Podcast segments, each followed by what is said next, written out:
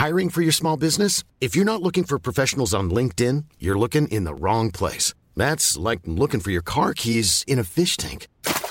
LinkedIn helps you hire professionals you can't find anywhere else, even those who aren't actively searching for a new job but might be open to the perfect role. In a given month, over 70% of LinkedIn users don't even visit other leading job sites. So start looking in the right place. With LinkedIn, you can hire professionals like a professional. Post your free job on linkedin.com slash people today.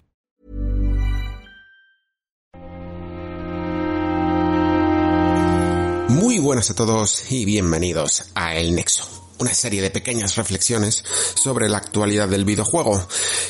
Toca segundo día del E3, bueno, sería realmente el tercero, pero es que el segundo día ha sido tan olvidable para los anales de la historia que yo creo que es justo mm, directamente no hacerle ni mención.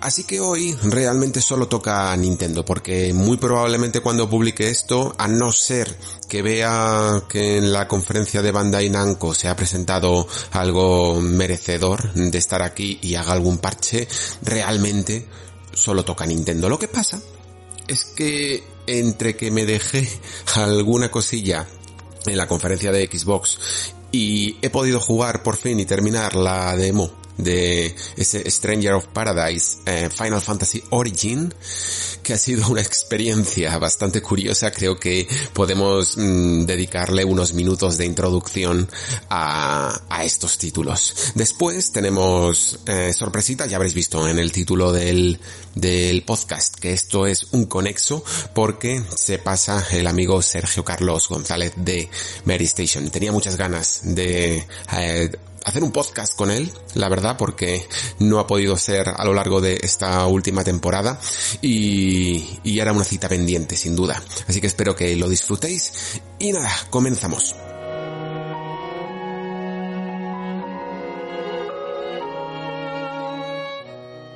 Bueno, voy a comenzar con la demo primero porque la tengo reciente, recientita y creo que ni siquiera, a lo mejor puedo tirar incluso sin, sin guion alguno, eh, simplemente de cabeza. La verdad es que con lo poco que se vio en uno de lo que para mí va a pasar como de los peores trailers de la historia, eh, sinceramente lo digo de verdad, es muy muy malo y ni siquiera, y, y lo que hace Encima no es que sea un mal trailer per se, que esté mal montado, que tenga un, una especie de guion, por decirlo así, propio del tráiler terrible, ¿no? Que se ha convertido en un meme, sino que lo peor todavía es que no deja ver las bondades del juego que las tiene, curiosamente. Lo poco que se veía ya en el combate mmm, y el hecho de estar el Team Ninja detrás, a mí me hizo animarme, ¿no? A no desprestigiarlo simplemente y catarlo, por supuesto, ya que encima tenía una demo, que encima eh, ha tenido la mala suerte de crear aún más caos, ¿no? Por el hecho de que no funcionaba. Pero por fin, ya la han actualizado, ya funciona y lo hemos podido probar. Dura aproximadamente una hora, yo diría. Lo que pasa es que el jefe final, eh, ya hablaré después, pero vaya tela, ¿eh? ¿eh? Se puede alargar un poquito la cosa. La cuestión, el juego en sí no está, no está mal. Mm, sinceramente lo digo tienen mucho que tocar. Si hacemos una analogía con lo que es el trabajo de Team Ninja con las betas y las alfas de Nio, sigo pensando que las alfas de Nio están más pulidas que esto. Independientemente de los gráficos, ¿vale? Puramente en las mecánicas y en la forma que responde eh, los botones y las animaciones de los personajes, ¿no? Creo que está mucho más pulido cuando sacaron una alfa y beta de Nio que esto que han sacado, ¿no? Pero te deja ver eh, contra viento y marea, ¿no? Contra gráficos y mm, una ambientación y un guion terribles, pero te deja ver aquel que, que pueda soportarlo, ¿no? Eh, que tiene, que tiene cosas interesantes. Principalmente porque básicamente es una especie de mezcla entre el propio Nio y Sekiro, ¿no? Tiene una barra de postura que a lo mejor incluso durante la propia demo no la vais a utilizar o no os vais a dar cuenta tanto de que está ahí, pero luego cuando lleguéis al jefe final vais a tener que hacer buenas estrategias para que vuestra barra de postura no se rompa, ¿no? Sigue con esa cuestión también de Sekiro de romper la del rival y muchas veces acabar con toda su vida eh, rompiendo esta barra de postura que intentando acabar sencillamente con su vida. Pero lo mejor, quizá una de las cosas que me han parecido más interesantes son las que aporta del universo de Final Fantasy. Han cogido todo este concepto de los trabajos, ¿no? De poder cambiar las clases a algunas unidades para aplicárselo al personaje principal, a este Jack, eh, personaje bastante genérico, sinceramente, que consigue mm, alterar eh, completamente sus clases. Es decir, que en vez de tener que ir construyendo una build personalizada e incluso ya sabéis como en los Souls tener que recurrir a una de estas piedrecillas que resetean los niveles para poder cambiar a otra clase, lo podemos hacer un cambio de una clase a otra con un solo botón. Esto curiosamente me, me, ha parecido singular principalmente porque aparte de que funciona bastante bien, era una idea que yo tenía para Bloodborne 2. Eh, no sé si habréis visto algunos de vosotros, a lo mejor que me sigáis el trabajo en la revista en 3 de juegos, y mm, visteis que hice un vídeo sobre cómo podría llegar a ser una secuela o qué le pediría una secuela de Bloodborne 2. Y decía que como los trajes de cazador había realmente muy poca diferencia entre las estadísticas de uno y otro, hasta llegar a convertirlo realmente en un Fashion Souls, eh, o un Fashion Bloodborne en este caso, lo que podrían hacer es eh, realmente jugar con que cada uno de estos trajes cambiara radicalmente de clases, ¿no? Y nos especializara muchísimo más y nos diera habilidades especiales. Pues esto es un poco lo que hacen las propias piezas de la armadura de nuestro personaje de Jack. Lo que pasa es que aparte de ir configurándote estas piezas de armadura que tienen especializaciones según si tienes un arma pesada, si tienes una maza, si tienes una lanza, si tienes eh, magia, etcétera, etcétera tiene como unas configuraciones predefinidas, ¿no? Que tú guardas y entonces tú en pantalla, en, el propio juego, quiero decir, puedes alternar entre dos, ¿no? Tú te haces un preset de dos de ellas y entonces puedes cambiar, por ejemplo, entre ser un mago a ser un guerrero pesado. Y funciona bastante bien, la verdad. Creo que además añade variedad y sobre todo ayuda a crear una mecánica en la que puedas mm, potenciar, ¿no? Las debilidades de los enemigos. Es decir, si por ejemplo salen unas estas bombas, ¿no? Que le llaman, estas bolas eh, de fuego con ojos que van flotando por ahí y evidentemente son de fuego, pues el daño elemental, el daño mágico y el daño de agua las hacen eh, aturdirse y, y, las hacen tener más debilidades, ¿no? Mientras que si intentas con un ataque físico te va a costar muchísimo, muchísimo más destruir a un enemigo que es relativamente sencillo. Una cosa que está ahí de toda la vida, incluso el propio Demon Souls, ¿os acordáis que tenía ese ataque de penetración con los eh, con los enemigos básicos del mundo 2.1, no me acuerdo ahora mismo cómo se llama, eh, y, y, es algo que se suele aprovechar bastante en este tipo de juegos, ¿no? Pero aquí yo creo que se está potenciando bastante más. Sobre todo, esa barra de postura está muy muy presente. Casi todos los enemigos os la vais a cargar al final bajando esa barra y luego dándole al círculo para poder eh, destruirlos, ¿no? Y todo esto funciona bastante bien.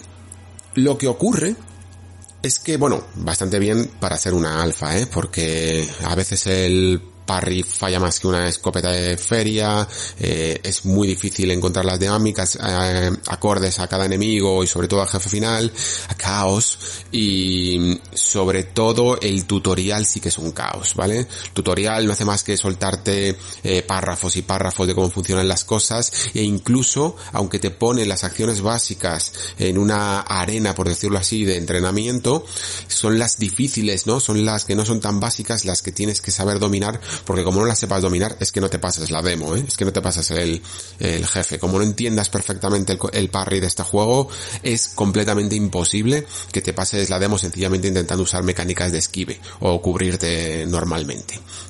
La cuestión, como decía, el juego es increíblemente feo, pero feo eh, a rabiar. Feo, nivel de que si estuviéramos en la época de PlayStation 3 diríamos que es feo a ese nivel, ¿vale? De uno de esos juegos japoneses tipo Quantum Theory o cosillas así que salían por la época y que eran realmente que en absoluto aprovechaban ni siquiera el hardware de esa generación, pues esto es igual, eh, quizá evidentemente con un poco de resolución, pero es que incluso para una PlayStation 5 se ve borroso, o sea, es increíblemente desastroso. No solo eso, sino que es que además afecta a la propia mecánicas, ¿no? A la propia, al propio juego en sí, porque el escenario a veces llega a ser tan, tan, tan oscuro, incluso aunque le he subido la, la gama al máximo y es como si el juego no me hiciera caso. Muy tan tan oscuro que no se ve absolutamente nada y no entiendes eh, o no sabes bien para dónde tienes que tirar o, o, muchas veces en algún combate no ves bien a tus personajes. Y luego además pues tienes estos problemas que tiene cuando se desatan demasiado los juegos sobre todo los japoneses con el tema de la magia y de los efectos de partículas o de o de halos de, de magia, ¿no? Que son tan, tan, tan, intentan ser tan espectaculares y tan rimbombásticos que es que no se ve absolutamente nada en pantalla. Y esto pasa bastante. Si a esto además le, le sumamos lo que siempre ha sido un poco el talón de Aquiles de todos Souls, que son las cámaras, ¿no? Y encima con un montón de personajes correteando por pantalla, pues llegas a algún, algunos momentos en los que vas a morir y no va a ser para nada tu culpa. Otras veces sí.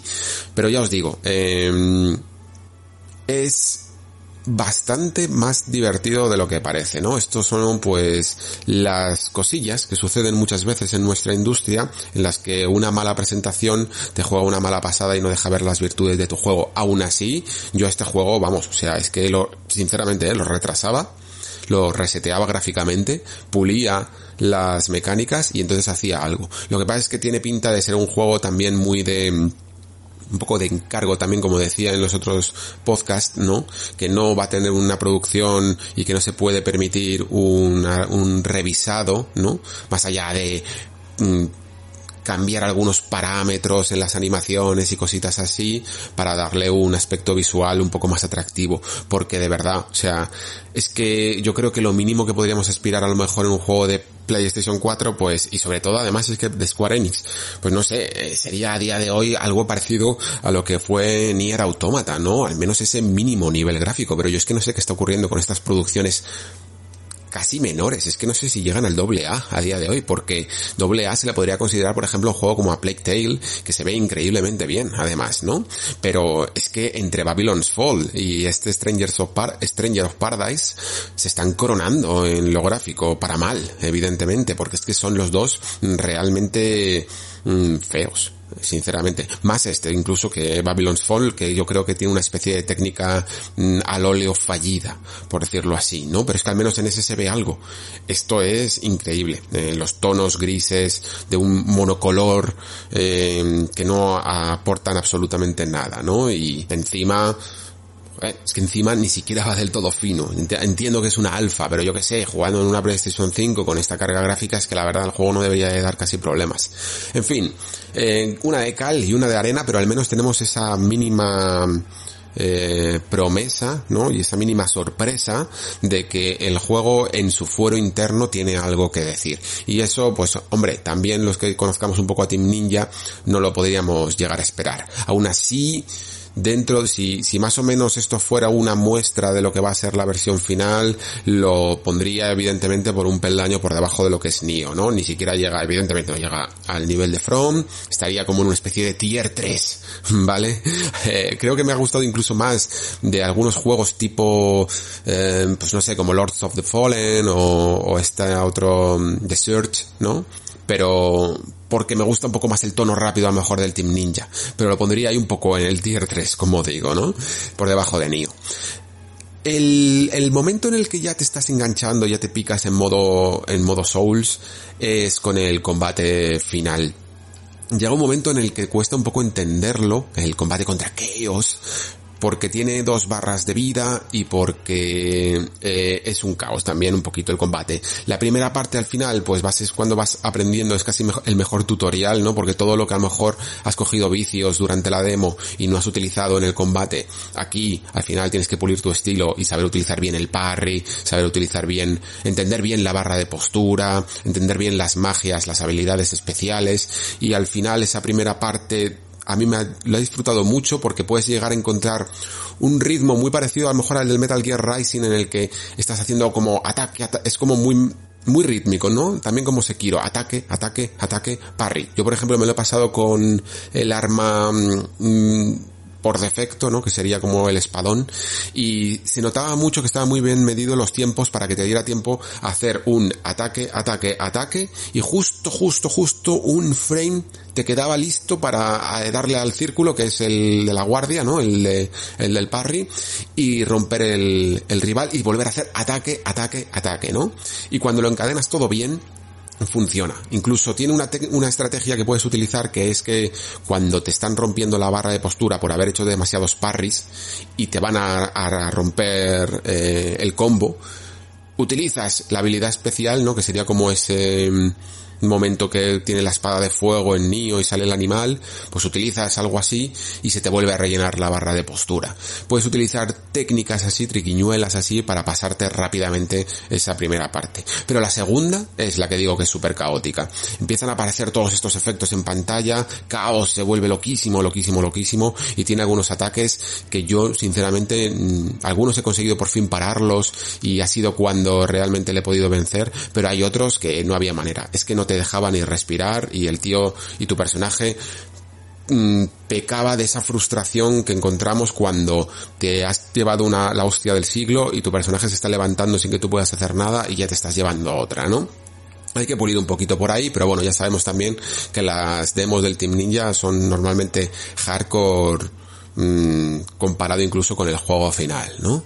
Así que, pues esas son un poco las impresiones que al menos hay un poco de hilo, de esperanza, ¿no? Al final del túnel, no mucha a lo mejor, porque realmente es que no apetece tanto avanzar cuando ves un escenario tan feo, con un diseño eh, relativamente básico y, con un aspecto gráfico que, que vamos, que rompe ese debate sobre si los gráficos importan, sinceramente, porque ya no solo es que tenga esos gráficos de PlayStation 3, es que realmente es simplón es simple en su, en su concepción, ¿vale? Y poco más sobre este Final Fantasy Origin, o bueno, Stranger of Paradise. Estoy grabando esto lo último de toda la edición del programa y sé que he comentado antes que me han dejado, me he dejado algunos juegos de la conferencia de Xbox y quizá habría merecido la pena comentarlos, ¿vale? Pero después de ver ya el tiempo que eh, ha consumido evidentemente la conferencia de Nintendo y lo bien que he pasado eh, el rato aquí charlando con el amigo Sergio, creo que merece la pena irnos ya, entrar en materia y quizá más adelante en otro nexo pueda incluso englobar algunos de estos juegos que han ido pasando tanto por la conferencia de Xbox como ese Juden Chronicle, por ejemplo, que era uno de los que tenía por aquí pendiente, ese Somerville que también me llama muchísimo la atención e incluso juntarlos con otros que hemos podido ver en conferencias como la PC Gamer Show o incluso el Summer Game Fest, ¿no? Y hacer algún repasillo de estos. Pero de momento creo que es mejor ya cerrar el E3 con Nintendo y concluir con esta casi saga de podcast que no parece terminar nunca. Así que si os parece, vamos a cambiar un poquito eh, la escaleta y vamos a entrar ya en materia. Vamos con Nintendo.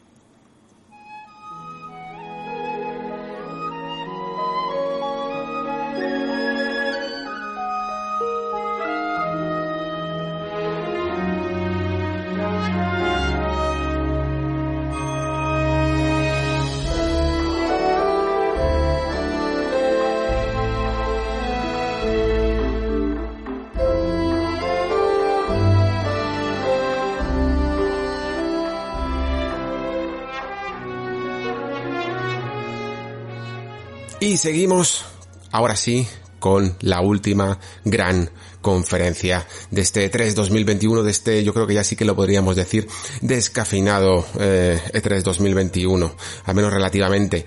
Pero lo bueno es que se disfruta un poco más en compañía y hoy tengo el placer, por fin, después de eh, mucho intentarlo y algunas desavenencias que hemos podido conseguir, eh, traer aquí al amigo Sergio Carlos González. Hola Sergio, ¿qué tal estás? Bienvenido al Nexo, por fin. Hola Alex, muy buenas, muy buenas a todos. Es un auténtico placer estar aquí contigo en el Nexo y sobre todo para comentar cosas interesantes, ¿no? Pero, pero bueno, ya te digo, un verdadero placer estar aquí y, enhorabuena por el programa que haces. Muchas gracias y espero que no sea la, última vez que te pases por aquí. Seguro que, seguro que podemos eh, conseguir otra, otra cita para más adelante. Bueno, si quieres empezamos dando un una pequeñita primera impresión del Nintendo Direct en general, ¿cómo lo, cómo lo has visto por tu parte? Bueno, a, falta de poder verlo tranquilamente una segunda vez, ¿no? Como cuando, como cuando ves una película o, lees un libro que necesitas reposarlo mm. un poco.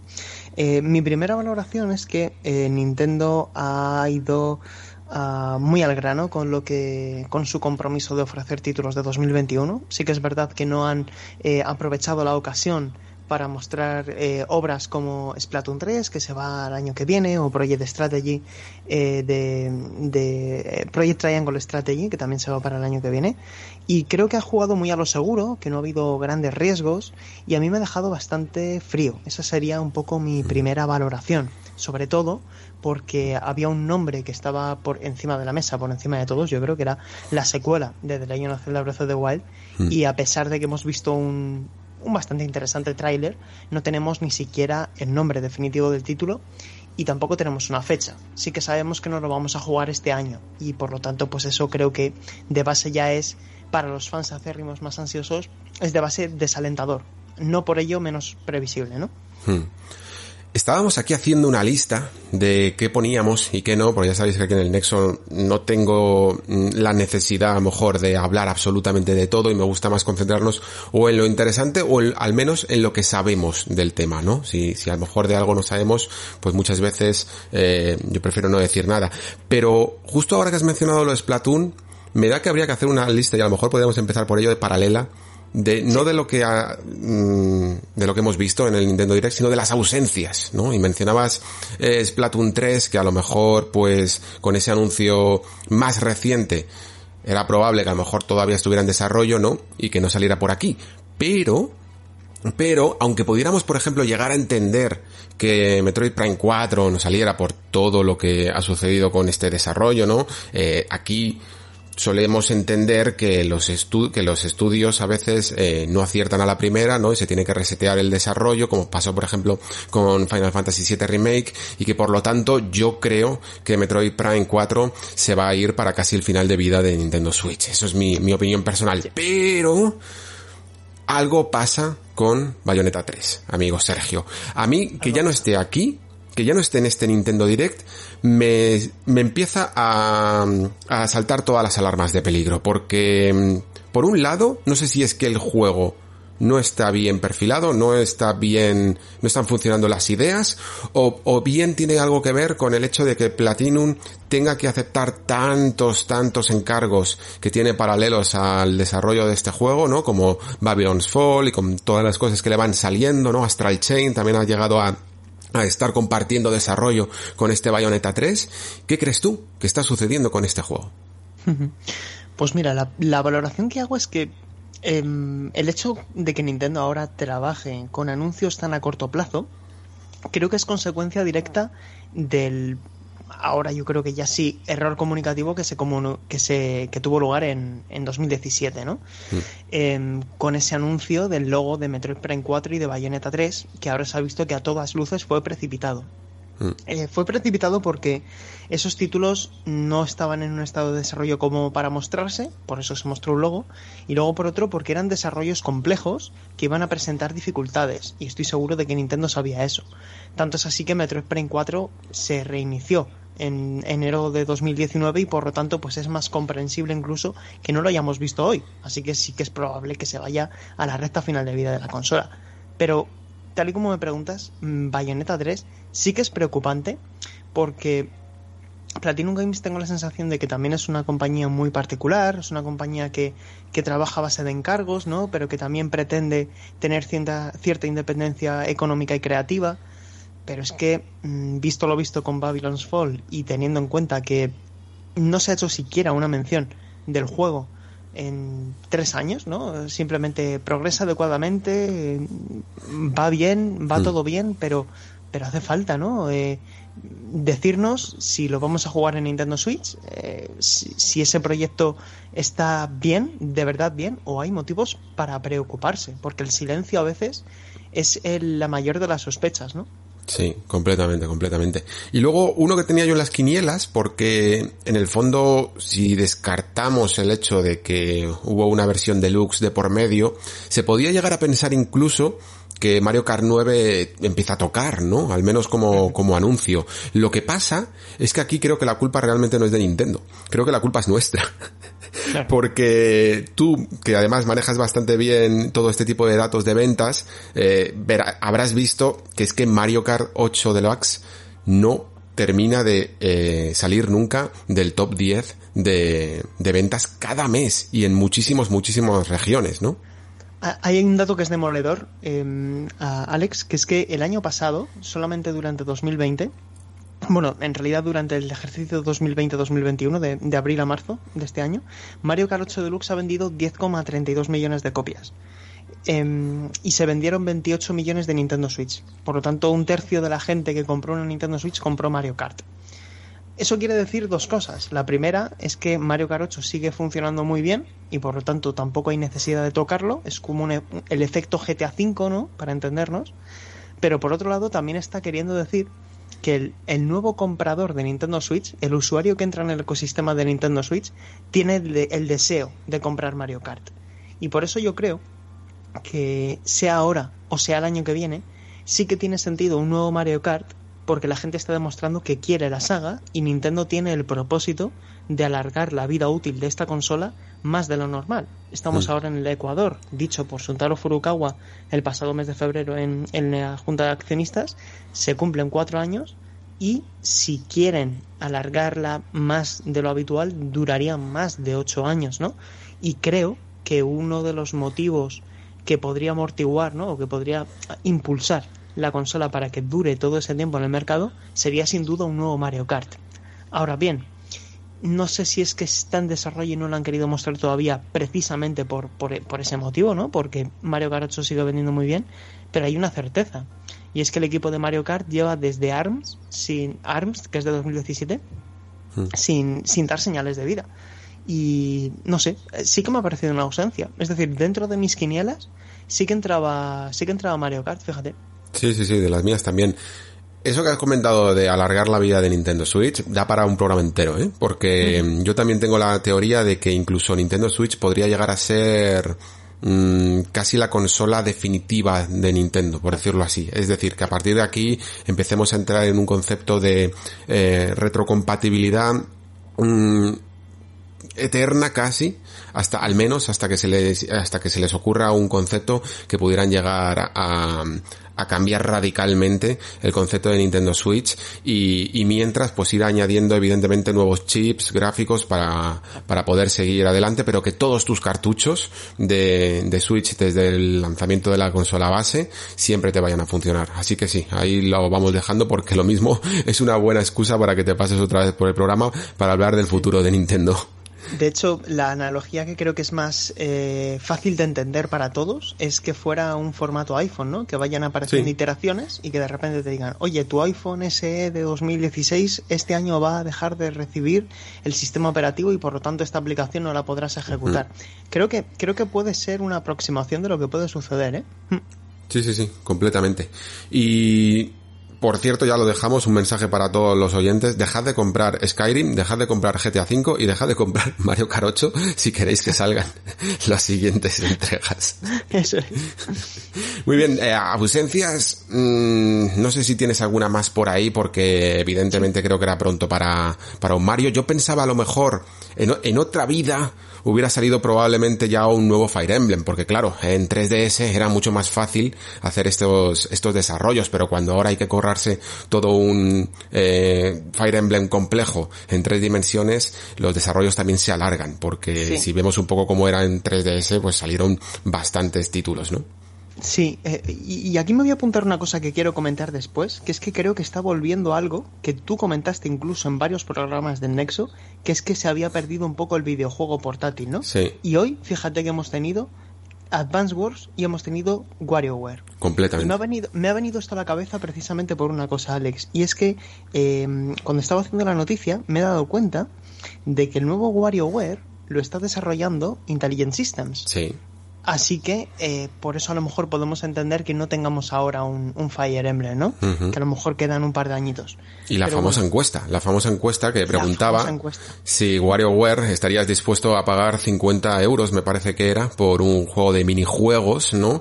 Como sí. que, que en el fondo responde un poco a la pregunta de si seríamos capaces de pagar un precio de, de juego de sobremesa por un concepto portátil. Pues no deja de ser eso. Completamente. De hecho, mmm, esa encuesta en realidad entraña eh, lo que para mí resume este Nintendo Direct y es que se ha, se ha recuperado mucho la esencia Game Boy Advance, ¿no? Son, Eran sagas arraigadas a esa plataforma. Evidentemente hemos visto muchos títulos, pero me parece significativo que tengamos la continuación de Metroid Fusion, que es una entrega célebre de, de, Game Boy Advance y que no dejaba de ser la última entrega de la, de la cronología. Tenemos un nuevo Advance Wars, tenemos un nuevo eh, WarioWare, ¿no? Sí, sí, mm, completamente. Me, parece, me parecen elementos que, a lo mejor encajan en esa narrativa o al público al que quiera apelar ahora mismo Nintendo. Y luego me decías, últimas eh, ausencias. Pues me queda una ausencia que tengo aquí anotada, pero creo que está justificada. Y es la de leyendas Pokémon Arceus. Creo que Pokémon es tan grande en, como, como concepto y como producto, además nos encontramos en el 25 aniversario, que yo pensaba que hoy no iba a estar. Porque al final, durante estos últimos años, Pokémon había hecho un Pokémon Presents antes del E3. Este año no va a ser antes, por lo tanto, por, por consecuencia, va a tener que ser después. Y tengo la sensación de que va a ser dentro de poco, pero entiendo que no haya eh, tenido cuota de pantalla hoy, ¿no? Porque hoy el protagonista era, era otro. Sí, eh, completamente. Muy bien, pues si te parece Sergio, ahora ya sí que nos ponemos en, en materia. me alegro que hayamos sacado todo este tema preliminar porque creo que era, que era importante y que sobre todo te da un poco las pistas, ¿no? Las claves de lo que está sucediendo ahora mismo con Nintendo cuando empezamos un Nintendo Direct con Smash Bros. Eh, para echarse a temblar a veces, ¿eh?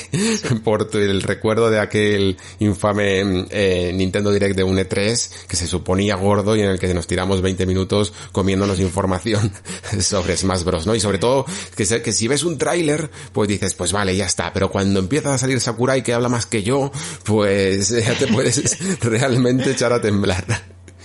Sí, sí, sí, sí. Bueno, yo cuando he visto em, Super Smash Bros. lo primero que, que, he dicho es voy a cruzar los dedos porque no sea otro personaje de, Fire Emblem, ¿no?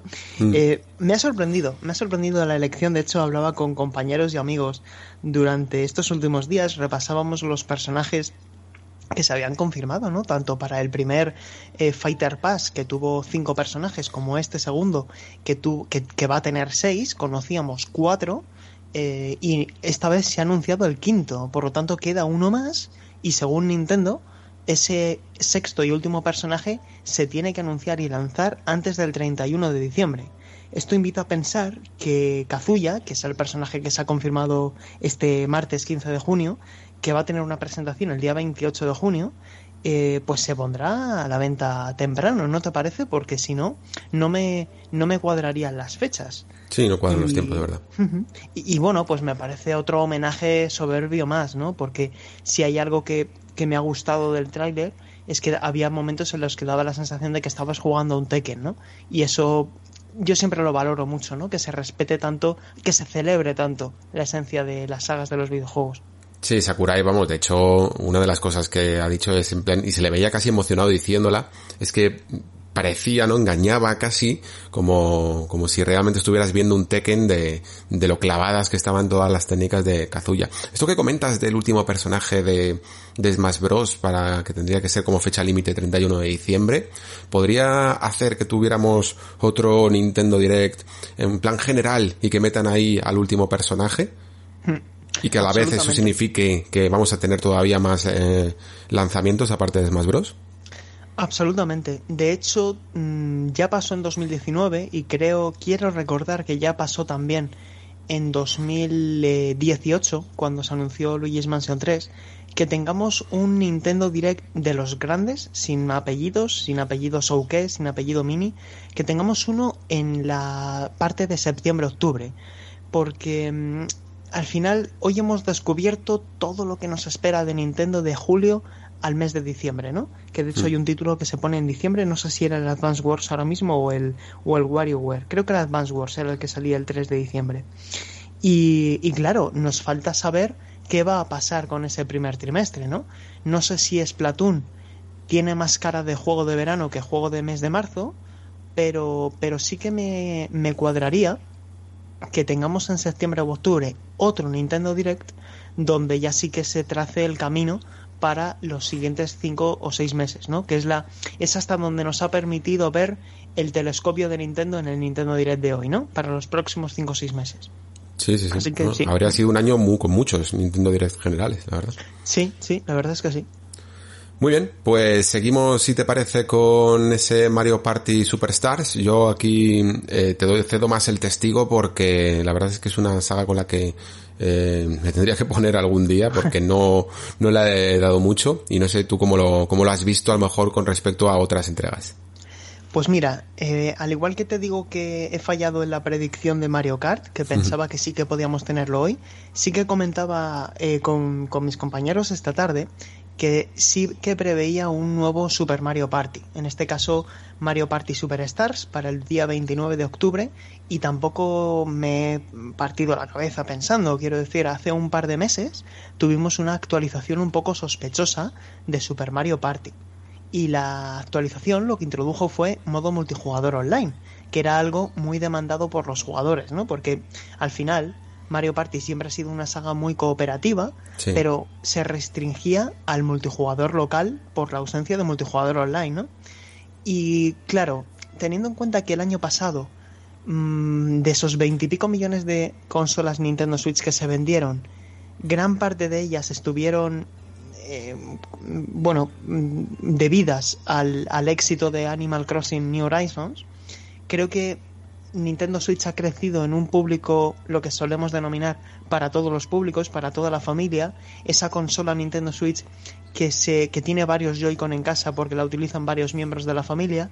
Y creo que Mario Party Superstars llega en un momento clave porque viene a dar respuesta a ese público que seguramente no seamos ni tú ni yo, pero que sí que mm, está estratégicamente pensado, ¿no? Porque cuando vemos que ofrece este título, va a tener multijugador online, pero es que también va a tener cinco tableros de los juegos de Nintendo 64, va a tener un centenar de minijuegos y va a ser un título, pues digamos, bastante ambicioso en lo que a contenido se refiere, ¿no?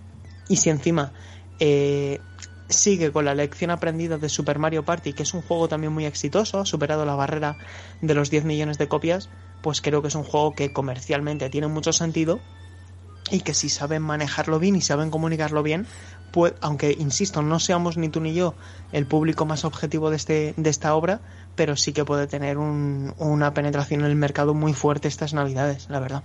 Y que, y que lo mismo la pandemia ha podido tener algo que ver en ese multijugador online, porque a ver que no es tan fácil ahora reunirse tanto en, en, casas para, para jugar y aunque eh, evidentemente parece que ahora estamos viendo un poco la luz al final del túnel, pero cuando se habla de desarrollos y de intentar prever los acontecimientos que puedan suceder en el futuro, no se sabía exactamente cuándo podía durar esto. Entonces, eh, un online casi se, se antoja obligatorio mm, para poder hacer un party. ¿Sabes qué me ha asombrado? Y por terminar con el tema de las ausencias, em, porque lo tenía apuntado en la, en, el, en la misma celda, ¿no? Tenía en la mm. misma celda Super Mario Party 2, que es como lo había llamado yo con título tentativo, y tenía apuntado también nuevo software de Ring Fit Adventure, por el mismo motivo. El año pasado, con motivo de la pandemia, se vendieron, especialmente en Japón, muchos aros de ejercicio de Ring Fit y dije, oye, si Nintendo fue tan inteligente con la tabla de Wii Fit de lanzar un segundo título, que no tenías que volver a comprarte la tabla, que era Wii Fit Plus, que te comprabas de nuevo el juego. Pues yo de hecho había pensado en un videojuego que utilizase una conocida saga de Nintendo, la que fuera, para tener un mayor reclamo comercial, y que aprovechase el aro, ¿no? Que seguramente ahora muchos de nosotros tenemos eh, guardado en el armario porque afortunadamente podemos salir más a la calle, ¿no? Pero me ha extrañado, fíjate, yo era una de mis apuestas también. Sí, sí, pero aunque no haya salido en este Nintendo Direct, pero eso seguro que va a pasar, ¿eh? O sea, tienen que sacar más software para el Tendría sentido. Sí, sí, sí, completamente. Y al final lo que sí que ha, eh, lo que sí que ha pasado, que teníamos un poquito a lo mejor el rumor ahí em, en el aire y no sabíamos si estábamos totalmente equivocados, pero la verdad es que tenía sentido, es ese Metroid Dread, ¿no?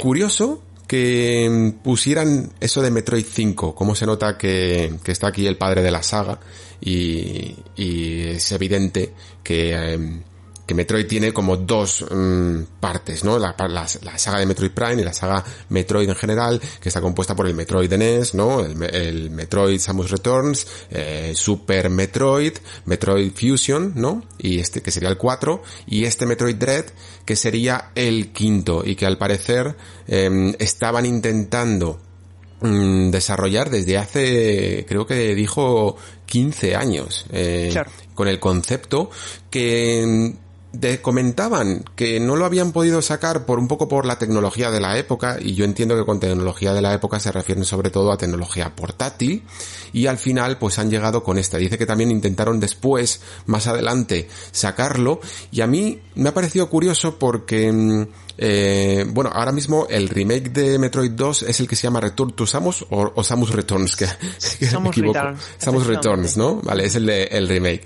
Pues el que hizo aquí Mercury Steam para Nintendo 3DS me pareció un, un, un buen juego que se notaba que estaba un pelín, un pelín limitado y aún así empujaba fuerte el hardware de Nintendo 3DS. Ya no me refiero solo en lo gráfico, sino en la propia configuración esquemática de la consola, ¿no? Porque todo ese apuntado libre que tenía y todas esas respuestas que podías dar con el parry, eh, se hacían un pelín más molestas por eh, la propia Nintendo 3DS que tenías que apretar un botón mientras que utilizabas eh, el stick para apuntar cosillas que evidentemente se notaban que con un mando tradicional no o con los Joy-Con ahora de Nintendo Switch se harían mejor. Y lo que me lo primero que me suscita ver un poco este Metroid Dread y lo poco que he podido llegar a ver en el Treehouse que también se ha mostrado y también ha salido un vídeo de desarrollo del juego en el que se comentaban estas cosas que decía, es que por fin parece que tanto el Metroid Team como eh, Mercury Steam han podido, gracias ahora a este esquema más tradicional de mando, poder empujar un poco más esos patrones y esas respuestas del jugador más eh, de mayor reflejos que requerirán de acciones más rápidas, ¿no? Y se nota en el tráiler con estos robots centinelas que vemos y que nos van a poner un poco las cosas más complicadas y exigiéndonos acciones más rápidas. ¿Te parece a ti un poco mm, esto o, cómo lo has visto tú? Completamente. De hecho, me ha llamado la atención lo que has comentado de las limitaciones y, mm. yo creo que, que, no es, a lo mejor es una tontería lo que voy a decir, pero tengo la sensación de que ellos, cuando pasaron de Game Boy Advance, que era una consola con una sola pantalla, a Nintendo DS y posteriormente Nintendo 3DS, donde mm. no tuvimos ningún nuevo Metroid, porque al final eh, ningún nuevo Metroid 2D quiero decir, porque Samus Returns no deja de ser un remake de un título de un título de, del pasado de Game Boy y creo que dos de las limitaciones que podían tener era eh, por un lado el tamaño de la pantalla que en ese caso era contraproducente porque era muy pequeña y para un juego que pretende darte tantos inputs no que, que donde se agradece tanto la cobertura visual en una entrega de dos dimensiones. Estoy viendo ahora el tráiler y me parece fascinante cómo, cómo se ve. Lo estoy viendo de nuevo y me parece muy muy bien cómo se ve. Creo que van a estar garantizados los 60 FPS y que, y que el control, el esquema de control de la consola con más botones, con esos gatillos, em, eh, el equivalente al L2 y el R2, etcétera, creo que va a ser algo que, que va a beneficiar mucho a, a, nivel creativo, ¿no? más que a nivel conceptual, a nivel creativo a los, a los desarrolladores para todo lo que es el apartado artístico, el apartado gráfico, eh, en un momento dado lanzarse a una escena tridimensional. No sé, veo que es un título muy, muy avanzado y que, que, se ve muy, muy, muy bien, muy bien, la verdad. Mm. Y, bueno, ha habido polémica un poco, ¿eh? Con lo de los gráficos, porque hay gente que dice que no lo ve tan, tan bien, que, hay algunas cosas que se resultan feotes. Yo creo que tiene más que ver con los vídeos de estos juegos de las capturas, que ya pasó un poco con el Samus Returns, que, que hombre, a ver, ahí también es verdad que era Nintendo 3DS, ¿no? Pero luego estos juegos, ojo que engañan, ¿eh? Que cuando los ves en la propia pantalla de Nintendo Switch o en tu televisor, se ven bastante, bastante mejor que lo que ves en un vídeo de YouTube. Sí, a ver, también estoy, estoy opinando entre comillas en caliente. Yo creo que a lo mejor la crítica, tratando de entender un poco por dónde puedan venir las críticas, es que no son colores tan, eh, tan chillones, ¿no? Estoy viendo mm. un color un poco más metalizado, donde pues priorizan un poco los grises y los ocres. Pero bueno, a lo mejor es, a lo mejor es coherente con, con, con, lo que nos quieren contar. Es que a lo mejor tiene, forma parte de la ambientación, ¿no? Por eso no me gusta tampoco mucho sacar valoraciones eh, precipitadas ¿no? de, de la estética de un juego porque eh, afortunadamente la estética no es lo más importante en un Metroid, ¿no? Pero, pero vaya, a mí yo celebro, Alex, que este título exista, que se llame Metroid 5, que no sea un... porque otra de las sospechas era que podía ser un, un, remake de Super Metroid, ¿no? Que también podía mm. ser. Pero finalmente es una nueva iteración y, y, bueno, pues este 5 de octubre lo tendremos en Nintendo Switch y, y sí, sí, eh, espero que, que ofrezca nuevas cosas, ¿no? Que siga eh, que, no se corten y que todas esas cosas que tenían en mente y no pudieron hacer en el pasado por limitaciones, ahora se hagan realidad.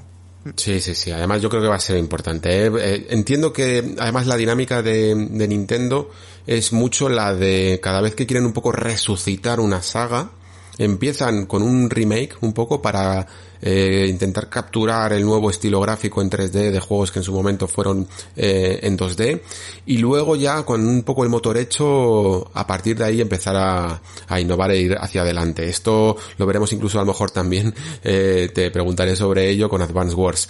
Pero creo que Sakamoto va con todas en, en este Metroid porque ya estaba diciendo que el quinto y final casi de una saga de una historia que se va contando desde prácticamente toda la historia del videojuego, ¿eh? No está como diciendo que, que luego podrá haber más, que no significa que no haya más historias, pero como que se va a cerrar todo un arco de, de ella, ¿no? Completamente, completamente. De hecho, muchas de las. No vamos a hacer aquí ningún destripe argumental, naturalmente, pero durante estos, estos casi tres lustros de ausencia desde Metroid Fusion, eh, gran parte de la comunidad que desarrollaron ese fenomenal AS2R, bueno, siempre, siempre me equivoco con las siglas. Sí, AM2R me parece. AM2R, efectivamente. Another Metroid 2 Remake, sí. Eso es, el, el, celebrado remake no oficial de Metroid 2.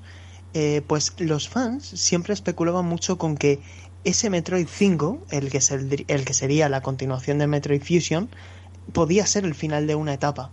Y, no estaría mal tampoco del todo que este eh, esta vuelta supusiera el final de una etapa para en el futuro empezar otra etapa, ¿no?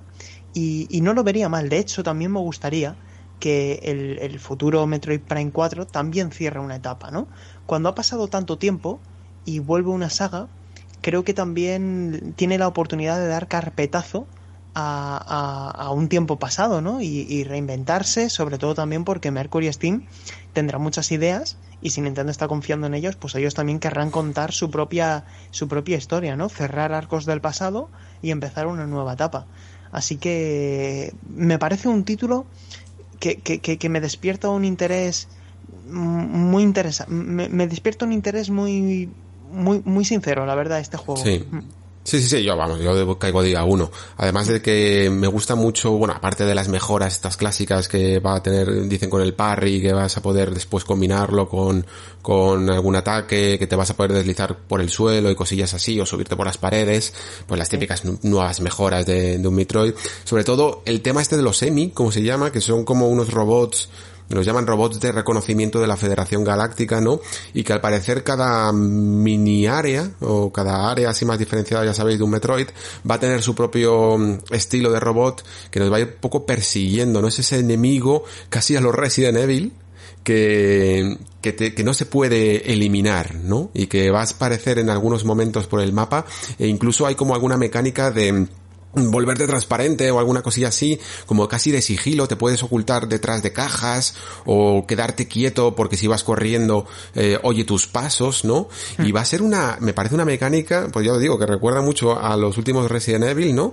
Y que le puede dar un nivel de tensión a un Metroid, me parece, en un género que no hace más que repetirse y repetirse a lo largo de los años, que venga el padre del género a reinventarlo, me parece brutal, sinceramente. Muy, muy interesante esto que comentas y de hecho además eh, Metroid Dread que se va a poner a la venta este mes de octubre, va a llegar en un momento en el que el género, sobre todo desde la escena independiente, que ha hecho avanzar mucho el género, a mi parecer, sobre todo eh, pues eh, con propuestas como, bueno, cada uno en su estilo, no estoy comparándolo, pero The Cells, Hollow Knight, etcétera, que son títulos que han aportado mucho y creo que el Metroidvania se merecía un Metroid que también hiciese avanzar el género, ¿no? Y si eh, a lo mejor, por eso comentaba antes el tema de la ambientación, del color, etcétera, de la estética, es que a lo mejor esta estética que le están eh, ofreciendo al título es coherente con, con, con, lo que vamos a vivir, ¿no? Con, con los ecosistemas, con esa ambientación, con esos momentos de tensión, y a lo mejor pues nos encontramos ante un título más oscuro y más adulto. Y, y, a lo mejor es eso lo que nos espera, ¿no? Eh, ya veremos, ya veremos cómo, cómo termina. Evidentemente, a mí lo que más me apetece es que haya mejoras en el plano jugable, ¿no? Y que, que se den pasos adelante en ese sentido. Pero en la historia sí es un título más, más oscuro, más misterioso, con respuestas que no se dan hasta prácticamente la recta final, que planteen muchos interrogantes. A mí me tendrán ganado. Sin duda, sin duda. Yo ya te digo, es que, bueno, es que es Metroid. Ya tiene que ir muy mal la cosa para que no me interese, sinceramente. Totalmente. Muy, bien, pues comentaba antes, ¿no? Que esto que hicieron un poco de experimento con Samus Returns y que, y que ahora da lugar a una nueva entrega en la saga, puede servirnos eh, como bueno, como prueba de lo que puede resultar con otra mítica saga que todo el mundo deseaba que volviera, ¿no? Como es Advance Wars. Y que lo hace, pues en, un, en forma de una recopilación y a la vez, en el fondo es un remake, ¿no? Eh, Advance Wars 1 y 2, Reboot Camp. Hay un poquito de polémica, ya te digo, sobre si realmente este juego en su faceta de ahora remake 3D mm, se ve mejor que lo que se veía el original, ¿no? Cada uno evidentemente en su campo, pero la verdad es que eh, Advance Wars era una saga que tenía estilazo dentro de la simpleza de su pixel art y, no sé exactamente si a ti te ha convencido el, apartado gráfico. Pues fíjate, eh, la primera valoración que hago es que celebro que vuelva Advance Wars. De hecho, me parece una decisión inteligente recuperar las dos entregas más representativas de la serie, que son la primera y la segunda de Game Boy Advance. Em, y en ese sentido estoy muy contento, porque es una saga que me gustaba mucho. Y en respuesta a lo que me preguntas, pues mira, yo el año pasado, cuando tuve la oportunidad de analizar Wargroup, eh, que es un título, independiente bastante notable, que no sé si sigue en Game Pass, pero, pero estaba en Game Pass, por si alguien le quiere echar un vistazo, era un título que desprendía mucha personalidad, especialmente por algo que a mí me fascina, que son las, animación, las animaciones de los sprites, ¿no? Si haces un juego en dos dimensiones y lo animas con millones de, de animaciones para el sprite, que se mueva hasta el pelo de los personajes, a mí me tienen encandilado. Por lo tanto, yo hubiera preferido una aproximación en forma de remake más volcada, no voy a decir con el pixel art, pero sí con el 2D moderno, ¿no? No mm. tanto con el 2,5D o este desenfadado 3D que mm, que veo aquí como personajes más cabezones, ¿no? Me pasa lo mismo que con el remake de Pokémon Diamante y Perla. Ah, vale, creía que ibas a decir el de Secret of Mana, que a mí me ah, pasó. No, eso, eso no existe. no, iba a decir el, el, remake de Pokémon Diamante y Perla, que, que, tampoco tiene un estilo artístico que me guste demasiado, ¿no? Que parecen muñecos de pinipón. Sí. Y aquí, este estilo artístico no es santo de mi devoción precisamente por eso, porque me parece, e insisto, con, con, todo el respeto del mundo, el típico estilo artístico al que se suele recurrir en videojuegos para móvil. Hmm. Y, y, creo que aquí ellos, pues a lo mejor tenían la oportunidad de hacer algo distinto, algo con un poquito más de personalidad. Sí que es verdad que luce con una paleta de colores muy respetuosa respecto a la del juego original. Es que estoy viendo este verde y este rojo y son idénticos. De hecho, se ha respetado incluso hasta la disposición de los elementos en pantalla, de la interfaz, lo cual está muy bien. Pero mmm, ahora que me lo preguntas, pues sí que es verdad que no es el estilo que más me convence. Sí, tiene casi hasta más personalidad los propios retratos, ¿no? De los personajes en 2D dentro de si te pueda gustar más el estilo gráfico o no, que, que el propio estilo 3D. Ojalá no sé, también como decía eh, con el Metroid, en, en, la propia pantallita de Nintendo Switch, pues eh, luzca un poquito mejor, pero aquí me da que va a ser un poco más complicado, que se, se nota bien si te gusta el estilo o no, y, y bueno, yo creo que como digo va a haber un poquito de polémica, pero aún así para quien... Sí, sí que, que, va a tener modo online. Y esto es interesante, mm. porque los originales no lo tenían y bueno, pues aquí por suerte pues podremos echar partidas con, con amigos, hasta cuatro jugadores. Aún así yo te iba a preguntar que si podías explicar un poco a los oyentes que no conozcan a lo mejor Advance Wars, porque claro, ha sido una de esas sagas que, que más han tardado en regresar, ¿no? Que si, si querías explicar a lo mejor un poquito el, el concepto para ver si les llamaba la atención. Sí, pues bueno, a, a, grandes rasgos, Advance Wars, a diferencia de, de, Fire Emblem, que los dos son SRPG, ¿no? Son juegos de, rol estratégico, de tablero, donde tienes que desenvolverte muy bien con tus unidades. Pero a diferencia de Fire Emblem, donde digamos había pues a lo mejor un personaje muy concreto para cada para cada para cada movimiento, etcétera, y que están son muy diferentes entre sí, es decir, no tiene nada que ver uno que es más de fantástico, eh, más guiados por la, por la historia, por los personajes. Aquí el protagonista realmente es la estrategia, ¿no? Eres tú con la estrategia, tienes diferentes unidades y sobre todo tienes un apartado más de economía y de recursos. En Advance Wars, desde, de hecho desde la primera entrega, estos son guerras, ¿vale? Son guerras con tanques, eh, donde vas desbloqueando incluso eh, barcos, eh, unidades aéreas.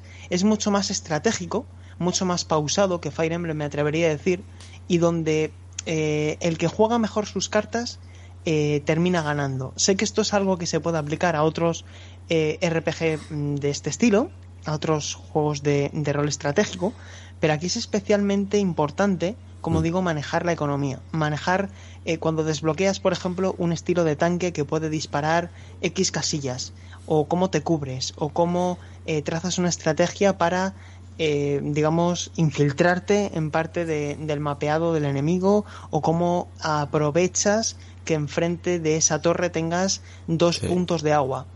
Es, como digo, es un, un tipo de juego que piensa más en cómo manejas el escenario, lo hago mm. más, me, parece más un juego de ajedrez. Que es que estaba, lo tenía en la punta de la lengua, ¿eh? para decirlo. Digo, esto es más de anticiparte muchos movimientos antes y de tener toda una jugada en la cabeza que a lo mejor Fire Emblem que sí que te permite ramificarte más dependiendo un poco de lo que pase y, y es un, incluso más permisivo, ¿no? Con algunos movimientos, mientras que este sí que necesitas tener una, una estrategia y un orden claro de, cómo va a, vas a utilizar las unidades y los movimientos, ¿no? Y eso es lo que tanto enganchaba a la gente en el fondo.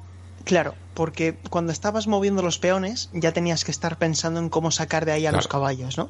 Y eso es, algo que hacía muy interesante a la fórmula Advance Wars y también, por qué no decirlo, pues alcanzaba unas cotas de, de complejidad bastante bastante curiosas, ¿no? Para el hardware de la época.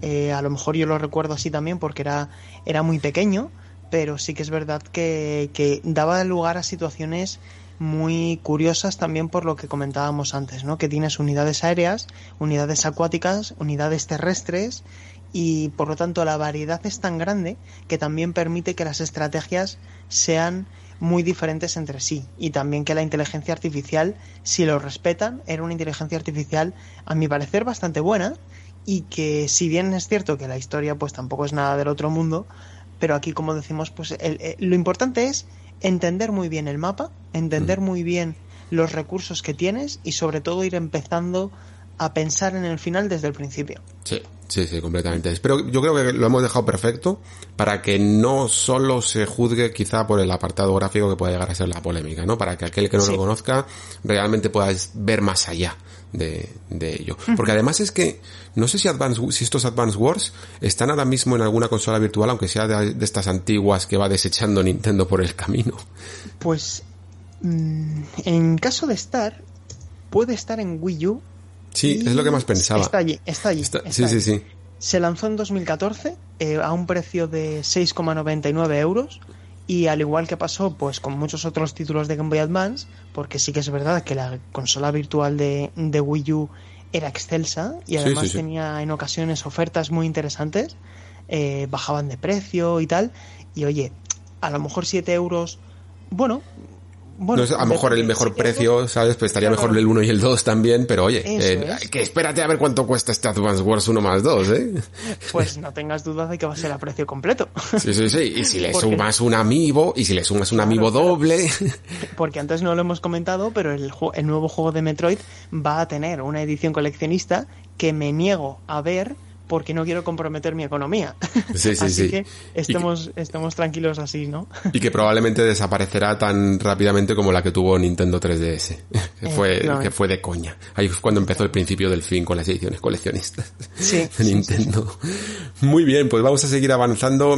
Eh, iremos algún un poco más rapidito con algunos juegos porque tampoco hay a lo mejor mucho más que, que decir de, de, por ejemplo, este Project eh, Zero Maiden of Blackwater, que, que además es multi, eh, lo, lo, que más puede llegar a sorprender es que este juego que se había un poco adueñado, porque en su momento, eh, creo que eran incluso de PlayStation 2, empezaron a salir en, en Nintendo y ahora mmm, se hacen completamente multiplataforma, lo que no se ha comentado evidentemente en el Nintendo Direct porque se, se centran en lo suyo, ¿no? Pero sí que va a salir en PlayStation, va a salir en PC, creo que también en Xbox y también en Nintendo Switch, esta versión que, que es eh, un port, ¿no? Del juego de, de Wii U.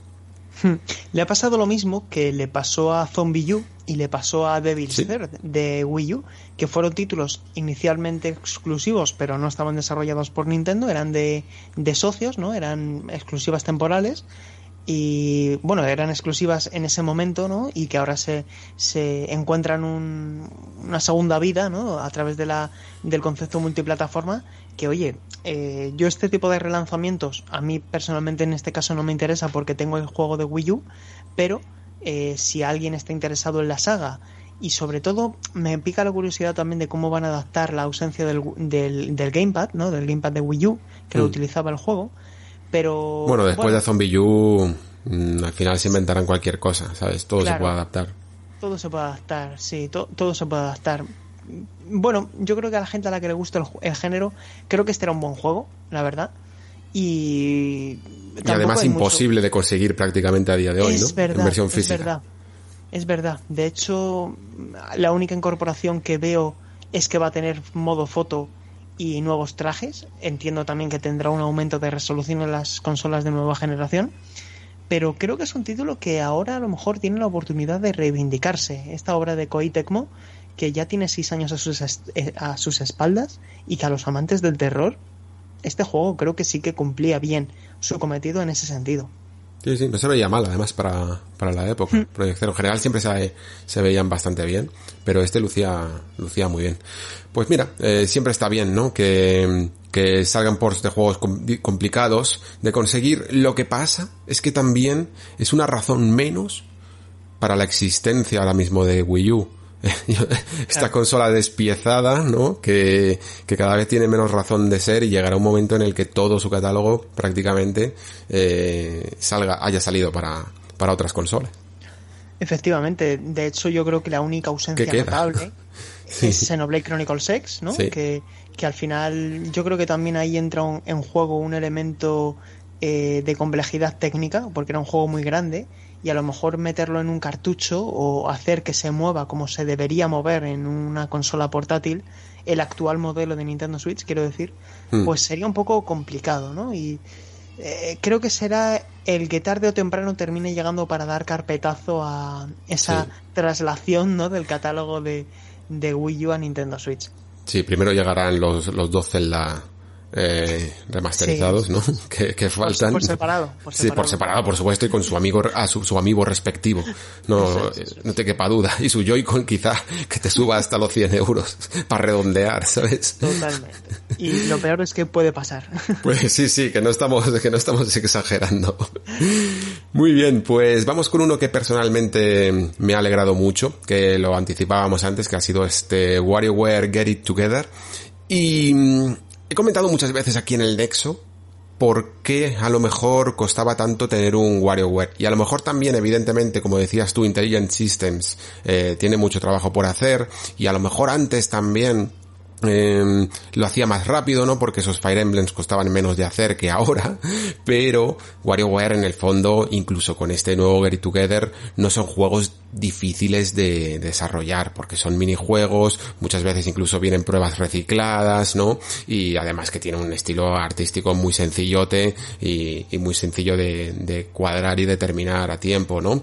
Eh, lo que pasa es que Intelligent Systems en general con esta saga siempre ha tenido un poco la filosofía de aprovechar y exprimir las capacidades únicas de cada hardware en el que salía un WarioWare. Evidentemente, cuando estábamos en la época de GameCube y de Game Boy Advance, pues era la botonera, pero luego se volvieron bastante locos y muy bien con Nintendo DS, con ese Twisted también para Nintendo DS que aprovechaba un giroscopio que por aquí nunca llegó a salir, si no me equivoco. Me parece que luego al final sí, con esa versión de 3DS Gold se recuperaron algunos minijuegos, ¿no? Y también evidentemente con el Wii Mando, eh, con, con el de, con la versión de Wii, que ahora mismo no me acuerdo cómo se llamaba. Pero... El, Smooth Moves, Smooth Moves. Smooth Moves. Eso es, eso es. Y, y, hasta incluso Wii U tuvo una especie de WarioWare, que no se, que no se atrevieron a llamarlo así, que se, que se llamó Game and Wario, ¿no? Y que aprovechaba también un poco ese juego asimétrico y creo que en algunas pruebas eh, con bastante tino, pero no terminó de cuajar en el fondo. Get It Together yo diría eh, que va a ser una especie de mezcla entre las pruebas clásicas de la, de, de la época de, de, GameCube y de, o sea, lo de la, y de Game Boy Advance con, con los botones tradicionales. No sé si van a utilizar, y yo espero que sí, porque a mí me gustaba mucho Touch, que era el de Nintendo DS, si van a aprovechar la pantalla táctil, pero creo que lo que más les ha justificado, ¿no? Por, por, donde han conseguido encontrar un poco la excusa para hacer un WarioWare es con el multijugador y con el hecho de poder separar los Joy-Cons y que jueguen dos personas a la vez, ¿no? Sí, yo creo que aquí eh, es justo el, el leitmotiv de, este título, ¿no? Ah, en, en, DS tuvimos la pantalla de, de Nintendo DS, en Game Boy Advance se hizo lo que se pudo con, ese hardware y se hizo muy bien, en Wii también, y aquí creo que la característica principal de Nintendo Switch es la posibilidad de coger un mando y que tu compañero o compañera coja al otro, ¿no? Y que, que, que, que, haya esa sinergia y haya esa especie de factor competitivo que no podían tener otros, otras entregas, y yo lo que estoy viendo me parece un título que se siente muy WarioWare, ¿no? Muy extravagante, muy japonés, por, para entendernos, con cosas que también son muy homenaje al videojuego. De hecho, estoy viendo aquí un minijuego basado en una pantalla de Super Mario Land 1 de Game Boy. Sí. Y oye, están diciendo que vamos a tener este 10 de septiembre el juego con más de 200 y frenéticos mi microjuegos, porque en realidad son microjuegos, ¿no? Duran escasos segundos. Eh, se ve en la miniatura del juego que están todos los personajes reconocibles de la saga. Por lo tanto, es de esperar que cada uno tenga su, su capítulo, ¿no? Mm. Y me parece a lo tonto uno de los juegos que más espero de esta recta final de temporada de Nintendo Switch, ¿no? No es el juego al que vas a dedicar 30 horas, pero seguramente sí que es ese título que cuando tengas 10 minutos vas a jugar y que recupera esa filosofía portátil que se estaba perdiendo, ¿no? Se estaba perdiendo en el camino y, y, y no sé, es lo que decía antes, que, que noto que se está recuperando esa Game Boy Advance vibes, ¿no? De sí, Advance sí, sí, Wars, Metroid 2D, WarioWare, ha faltado solo Golden Sun, ¿no? Sí, bueno, ha sido trending topic, no te digo más. Pero se han equivocado Camelot de juego, me parece. Se han equivocado, sí. Ahora están con otro nuevo Mario Tennis Golf. Sí.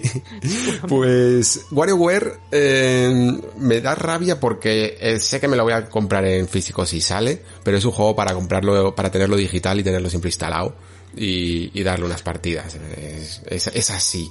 A mí es un juego Mm. que debería salir a precio reducido Eso, y eso no lo va a hacer. Eso iba a decir exactamente, que esa encuesta daba miedo porque auguraba un precio que yo diría que oscilará entre los 40 y 50 euros más amigo y, la verdad es que yo creo que a un precio de 30 euros, por ejemplo, y ya me parece hasta, hasta alto, pero con un precio de 30 euros podría ser lo suficientemente atractivo porque es que no veo al público de Switch que se ha subido un poco al carro incluso con la consola ahora eh, jugando a WarioWare como y sin embargo sí que a ese público en su momento de Nintendo DS sobre todo y de Game Boy Advance sí que lo veía sí que veía que era ese Nintendero que, que entendía la filosofía y el espíritu de este WarioWare. No sé, quizá también ahí los tiempos han cambiado un poquito, ¿no? Pero, pero por favor darle una oportunidad, ojalá tenga una demo, ¿no? Que, que seguro que le hace, le hace mucho bien. Absolutamente. Mm, Muy Yo bien. creo que sí, sería, sería ideal, de hecho, que saliera. Yo que sé, 29.90, creo que le vendría hasta bien. Pero bueno, es Nintendo y no me extrañaría ¿eh? que saliera a precio completo. Sí, sí, completamente. Muy bien, pues pasamos ahora a Shin Megami eh, Tensei 5, que yo creo que era uno quizá de los más evidentes, ¿no? Porque no recuerdo exactamente, tú me lo sabrás decir mejor, si esto se había o filtrado o es que se había avanzado un poco incluso la fecha, pero algo pasó hace poco, ¿no? Sí, se había confirmado que salía en, a finales de año, bueno, que iba a tener lanzamiento simultáneo a finales de año y que, y que iba a salir en, en, castellano, que esto también fue una noticia que yo creo que despertó mucho interés, sobre, sobre todo en el público, eh, en este caso español y, y, más en concreto occidental. Finalmente creo que se va a 2022 o, o no. Porque pues ahora mismo me, me pillas. Voy a pero... comprobarlo mientras. Sí. Pero por yo, yo, yo, voy comentando si sale, quieres sale, un poco. sale este año, 12 de noviembre. Vale. 11 de noviembre en Japón y 12 de noviembre aquí en, en Europa. Y además lo ha confirmado Atlus. Eh, Nintendo creo que es la que se va a encargar de distribuirlo. Como digo, va a llegar en principio localizado. Y oye, es un rol de rol del bueno. Sí, eh, el tráiler me ha resultado curioso porque yo a día de hoy incluso me atrevo a meter aquí también a, a la saga Persona, ¿vale? Que, que no, que no parezca que es que con Persona eh, le doy un pase por, porque me gusta evidentemente más. Eh, eh, hay gente que no, que es al contrario, que le gusta más Shin Megami Tensei, pero digamos que las reglas de Shin Megami Tensei que son un poco como muy fijas, no muy reconocibles, como por ejemplo puedan llegar a ser las de dragones y mazmorras. Eh, mm. Me parece que han evolucionado poco a lo largo del tiempo y se repiten bastante hasta el punto en que yo estaba viendo este tráiler que además está con las descripciones todo en español perfecto y, y yo estaba viendo a alguien explicar prácticamente sin Megami Tensei 3, ¿vale? El que además lo hemos tenido ahora hace poco con, con esa remasterización. Porque prácticamente todo el concepto de las debilidades elementales, de la negociación con los demonios, del, ni, del chico de instituto que cambia a una realidad posapocalíptica muy siniestra, eh, casi de, de, cotas cósmicas, eh, es prácticamente lo mismo que teníamos en Nocturne y que siempre solemos tener ya, en la saga. Y no sé exactamente cuáles van a ser las novedades. Sobre todo parece que se hacía un poquito más de alusión a ese hecho de que, bueno, ya lo habíamos visto en algunos Shin Megami Tensei, incluso Persona, ¿no? Que puedes encadenar acciones cuando explotas la debilidad del enemigo, pero aquí parece que vas a poder encadenar muchas más, porque se ve en la esquina superior derecha de la pantalla como unos circulitos y que nos van diciendo que, que podemos ir a base de explotar estas debilidades, ir acumulando turnos, que es una de estas cosas que se fue últimamente gestando en los JRPG sí. de esta generación, ¿no? Con juegos como Bravely Default o como eh, Octopath Traveler, me parece que también lo tenía. O Fantasian también, que puedes oh. acumular los, los combates. ¿sí? Fíjate, no, no los había podido jugar a, a, Fantasian, la verdad. Bueno, pues... en, en realidad Fantasian lo que te permite es acumular combates en, en general, ¿no? Por sí. si no quieres, si quieres pues limpiar una zona o acumular combates, eh, no es exactamente lo de Bravely Default, pero, pero bueno, sí también es, es parecido. Sí, es esta manera de aproximamiento más táctico de cómo quieres gestionar tus turnos que se, que se está utilizando y que la verdad es que está dando buenos resultados porque al, al final incluso por mucho que nos gusten los turnos, todo tiene que evolucionar y todo se tiene que ir dando una vuelta de tuerca. Yo creo que aún así, aunque el tráiler en eso haya sido comedido quizá con las novedades, eh, se van a ir revelando que, que poco a poco tendrá, eh, o sea, que tendrá, que se revelando que tiene más, ¿no? Que tiene algunas cosillas más y que no es el, eh, el mismo juego que parece, ¿no? Que de Shin Megami Tensei 3. Eso sí, eh, gráficamente creo que luce bastante bien eh, para una Nintendo Switch. Evidentemente son pues escenarios un poquito más planillos, ¿no? Que suelen ser como desérticos, posapocalípticos, utilizando un poco siempre esa misma textura, pero por lo menos los modelados de tanto el personaje principal como todos los demonios que vas capturando y con los que te vas enfrentando lucen muy muy bien y mm, con un motor de iluminación yo diría bastante interesante y sobre todo me gusta mucho la composición de, de los menús de combate. Me, me gusta bastante. Todo parece como muy bien ordenado. Eh, yo me, me, declaro muy fan a cómo, eh, cómo gestiona eh, todo lo que es la interfaz y el inventario en combate Monolith Soft con Xenoblade. Mm. Y creo que Adlux también es un buen ejemplo de cómo hacer esto, ¿no? Eh, lo hicieron con persona y aquí de lo que estoy viendo por ahora, porque mi única eh, mi única entrega completada es la, es la cuarta, la, la que llegó a Nintendo 3DS a finales de la generación de 3DS. Y este me pica mucho la curiosidad porque creo que, que, va a funcionar muy bien. Es que creo que va a ser un título que va a hacer que mucha gente que no se había atrevido con la serie se aproxime a ella, tanto por cómo se ve, por, por, por lo que quiere ofrecer con, con, con, su mundo más abierto, con esa función de reclutar demonios, eh, o incluso fusiona, fusión de, de, demonios, ¿no? Eh, no sé, eh, a mí, a nivel de JRPG, lo que es su estrategia, su sistema de combate, etcétera, me tiene ganado y es uno de esos que no me gustaría perderme y de hecho creo que es una declaración de intenciones lanzarlo en un momento clave de la temporada como es el 12 de noviembre, ¿no? Sí, sí, que no sí, sale, va a sentar muy no, bien. no sale en, no sale en julio o agosto. Le va a sentar muy bien al catálogo de Switch y, y, le va a sentar muy bien, yo creo, a este juego una Nintendo Switch Pro más adelante, ¿eh? porque estoy viendo algunos escenarios y digo, esto con un poquito más de resolución va a lucir súper nítido y súper bien. Así que esperemos que, que, se cumpla. Y luego aparte, pues en cuanto a historia, que sepáis simplemente pues que Shin Megami Tensei realmente eh, no se parecen tanto a los Persona como parece. ¿eh? Evidentemente comparten algunas cosillas, pero son historias un poquito más existencialistas, ¿vale? No suelen tener la, la, típica estructura más clasicota de, por ejemplo, decirlo de alguna manera, principio, nudo y desenlace, sino que suelen ser un poquito a veces eh, como más ¿cómo decirlo? Casi más ensayísticas, ¿vale? Intentan tra transmitir ideas como muy profundas, ¿no? Y no esperéis a lo mejor una, como digo, un argumento más tradicional, pero en general suelen convencer bastante, ¿eh? Al final, dentro de su ida de olla casi particular que tienen con estos acontecimientos cósmicos y nosotros un poco ahí en el centro de los acontecimientos, inclinando la balanza hacia un determinado destino del universo, pero suelen, luego suelen funcionar y suelen rendir bien. Eso sí, por lo menos, por ejemplo, los que vengáis de Sin Megami Tensei 3, yo a, a, Tensei 4 no he podido jugar, a lo mejor tú me, lo puedes confirmar, pero sí que hay algunos agujeros en los que hay mucho mazmorreo, porque Sin Megami Tensei es mucho más mazmorreo que, que historia, ¿no? Y hay momentos en los que a lo mejor la historia queda relegada un poco a un segundo plano. A mí en el 4 es lo que me costó un poco, ¿no? Tardé mucho en pasármelo por eso, porque a veces era duro. Era duro porque es de estos momentos de juego que llevas ya 30, 40 o incluso 50 horas jugando y empiezas a preguntarte cómo se justifica esa cantidad de mazmorreo, ¿no? Hmm. Que estás deseando que continúe la trama y sin embargo lo que haces es matar bichos. Y sí. ese es el equilibrio que creo que necesita un poquito más de agilidad.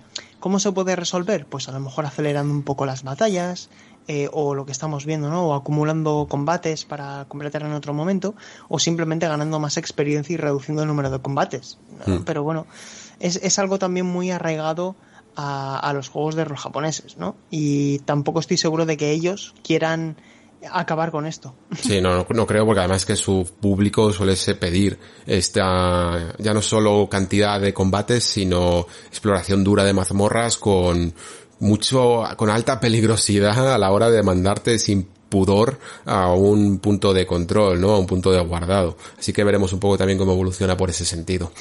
Muy bien, pues aquí tengo yo una cosa que realmente a lo mejor eh, era, sería lógico descartarla, ¿no? Porque no es eh, muy importante, pero yo sí que quiero reivindicarla. Que es este Danganronpa es, como le han llamado, eh, bueno, existe, hay dos realmente, dos noticias de Danganronpa. Estaría, Danganronpa es Ultimate Summer Camp, que es como una especie de nuevo, nueva entrega que realmente es un spin-off, no tiene nada que ver con el concepto de Danganronpa, o al menos así lo parece por el tráiler, que es muy raro, parece como algunas batallas, eh, coge a personajes de toda la serie, mete un poquito también de mezcla entre tres dimensiones, dos dimensiones, no sé, una cosa un poco rara que todavía no me han terminado de cuadrar el concepto, pero que tampoco sería la primera vez porque Danganronpa ya tenía un spin-off, que ahora mismo no me acuerdo exactamente cómo se llama, pero vamos, que la serie se ha permitido hacer esto. ¿Por qué? Porque la serie principal, que es lo que aquí han llamado y han bautizado como Decadence, y que reúne eh, las tres entregas, llamándolas eh, a la primera y la segunda Anniversary Collection, no sé si será porque tengan alguna cosa nueva, lo tendré que investigar, pero son unas visual novels de deducción y de, de investigación y de posterior juicio para encontrar al asesino que, que funcionan francamente, francamente bien. Si a poco que os guste la visual novel, evidentemente probablemente los conoceréis, pero si no os habéis acercado porque, yo que sé, porque no os ha coincidido la plataforma o lo habéis dejado pasar o no, a lo mejor incluso no os atrae el, el aspecto gráfico del mismo, yo sí que os diría que le dierais una, una oportunidad, sobre todo porque a, por mucho que quieran cobrar en Nintendo Switch, eh, siguen siendo tres juegos, tres juegos bastante largos y los tres molan, ¿vale? Y además los tres más o menos siguen una misma línea argumental y de verdad que por muy, son muy estrambóticos, eso lo, lo, reconozco, pero al final enganchan muchísimo y toda la parte de los juicios que casi recuerda un poco, pero no tanto como parece a Phoenix Wright, funciona súper, súper bien y te mantiene enganchado de principio a fin. Son de mis visual novels favoritas, sin duda alguna, y me alegro muchísimo que hayan salido en Nintendo Switch principalmente porque aunque ahora mismo ya están en, bueno, en PlayStation, en PC, mm, yo tengo digital la primera en Vita y la segunda y la tercera en físico y, y me falta esa primera que a día de hoy les cuesta un pastón, la verdad. Y casi creo que me costaría más barato comprarme esta recopilación para Nintendo Switch que pagar el precio en eBay por la primera en físico. Así que no te digo más. Fíjate, este, este anuncio a mí también me ha llamado mucho la atención porque, eh, a ver, te, te pongo en situación me considero un fan de a nivel de estudiar la saga Isatorni, me fascina. Oh, qué maravilla. Eso me da otra excusa para invitarte. siempre estoy reivindicando la trilogía original, que me parecen tres obras que empiezan y cierran un arco de manera excepcional, como, como es la primera trilogía de Isatorni, hmm. y el hecho de que ahora en julio vayamos a tener en multiplataforma y con un papel prominente en el catálogo de Capcom de Grace Ace Attorney Chronicles, que son las entregas spin-off del siglo XIX eh, que se lanzaron en 2015 y 2016. Ahí me voy a volver a sumar yo a la, a la saga, pues ¿eh? Porque estaba perdido después de Trials and Tribulations y dije, uff, ahora meterme a otra vez todos y tal, me va a costar, pero esto supongo que se va, te puedes meter directamente, ¿no? Sí, te puedes meter directamente, tiene detalles de calidad de vida muy interesantes y sobre todo pues también ofrece una perspectiva de lo que es el sistema judicial y el contexto social de un siglo diferente y eso se transmite también en la manera de pensar de la gente, ¿no?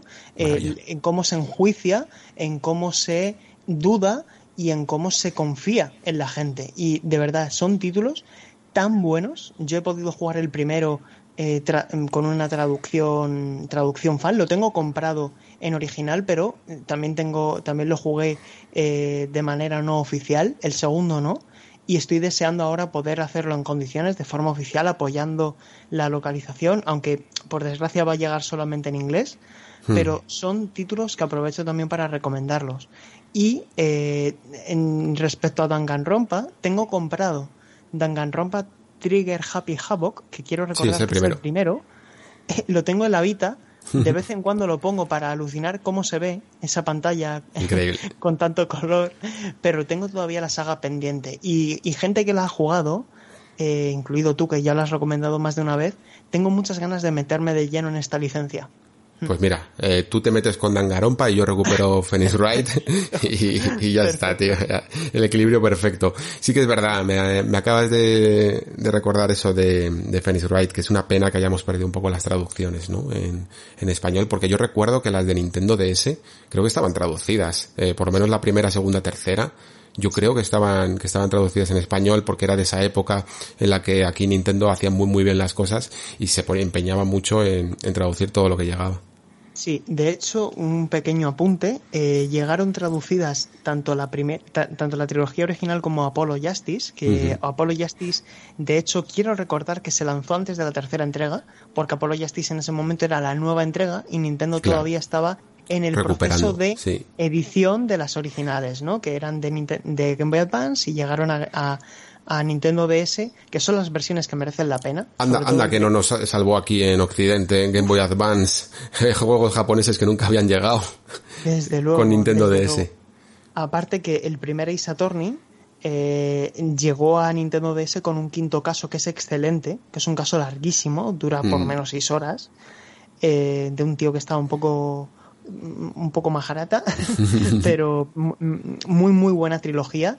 Y efectivamente ahora eh, la, la lleva Capcom, digamos que después de la cuarta entrega, ah, cuando en 2013 se publicó Dual Destinies, que es la quinta, eso ya se encargó Capcom y solamente hizo una distribución digital eh, eh, y, y- y, em, eh, o sea no tuvo formato físico en Occidente y solamente llegó en inglés aquí al mercado al mercado occidental y la sexta también y además la sexta es especialmente hiriente porque Spirit of Justice tiene uno de los mejores casos de toda la serie Sí. pero bueno, es, es una pena, ¿no? Que yo quiero pensar que mm, eh, con el éxito que están teniendo licencias como Persona o, o- o otro que celebro muchísimo como 13 Sentinels que llegó en castellano, Mm, sí. pues esto anime, ¿no? A, a otras grandes como Capcom a que hagan lo mismo.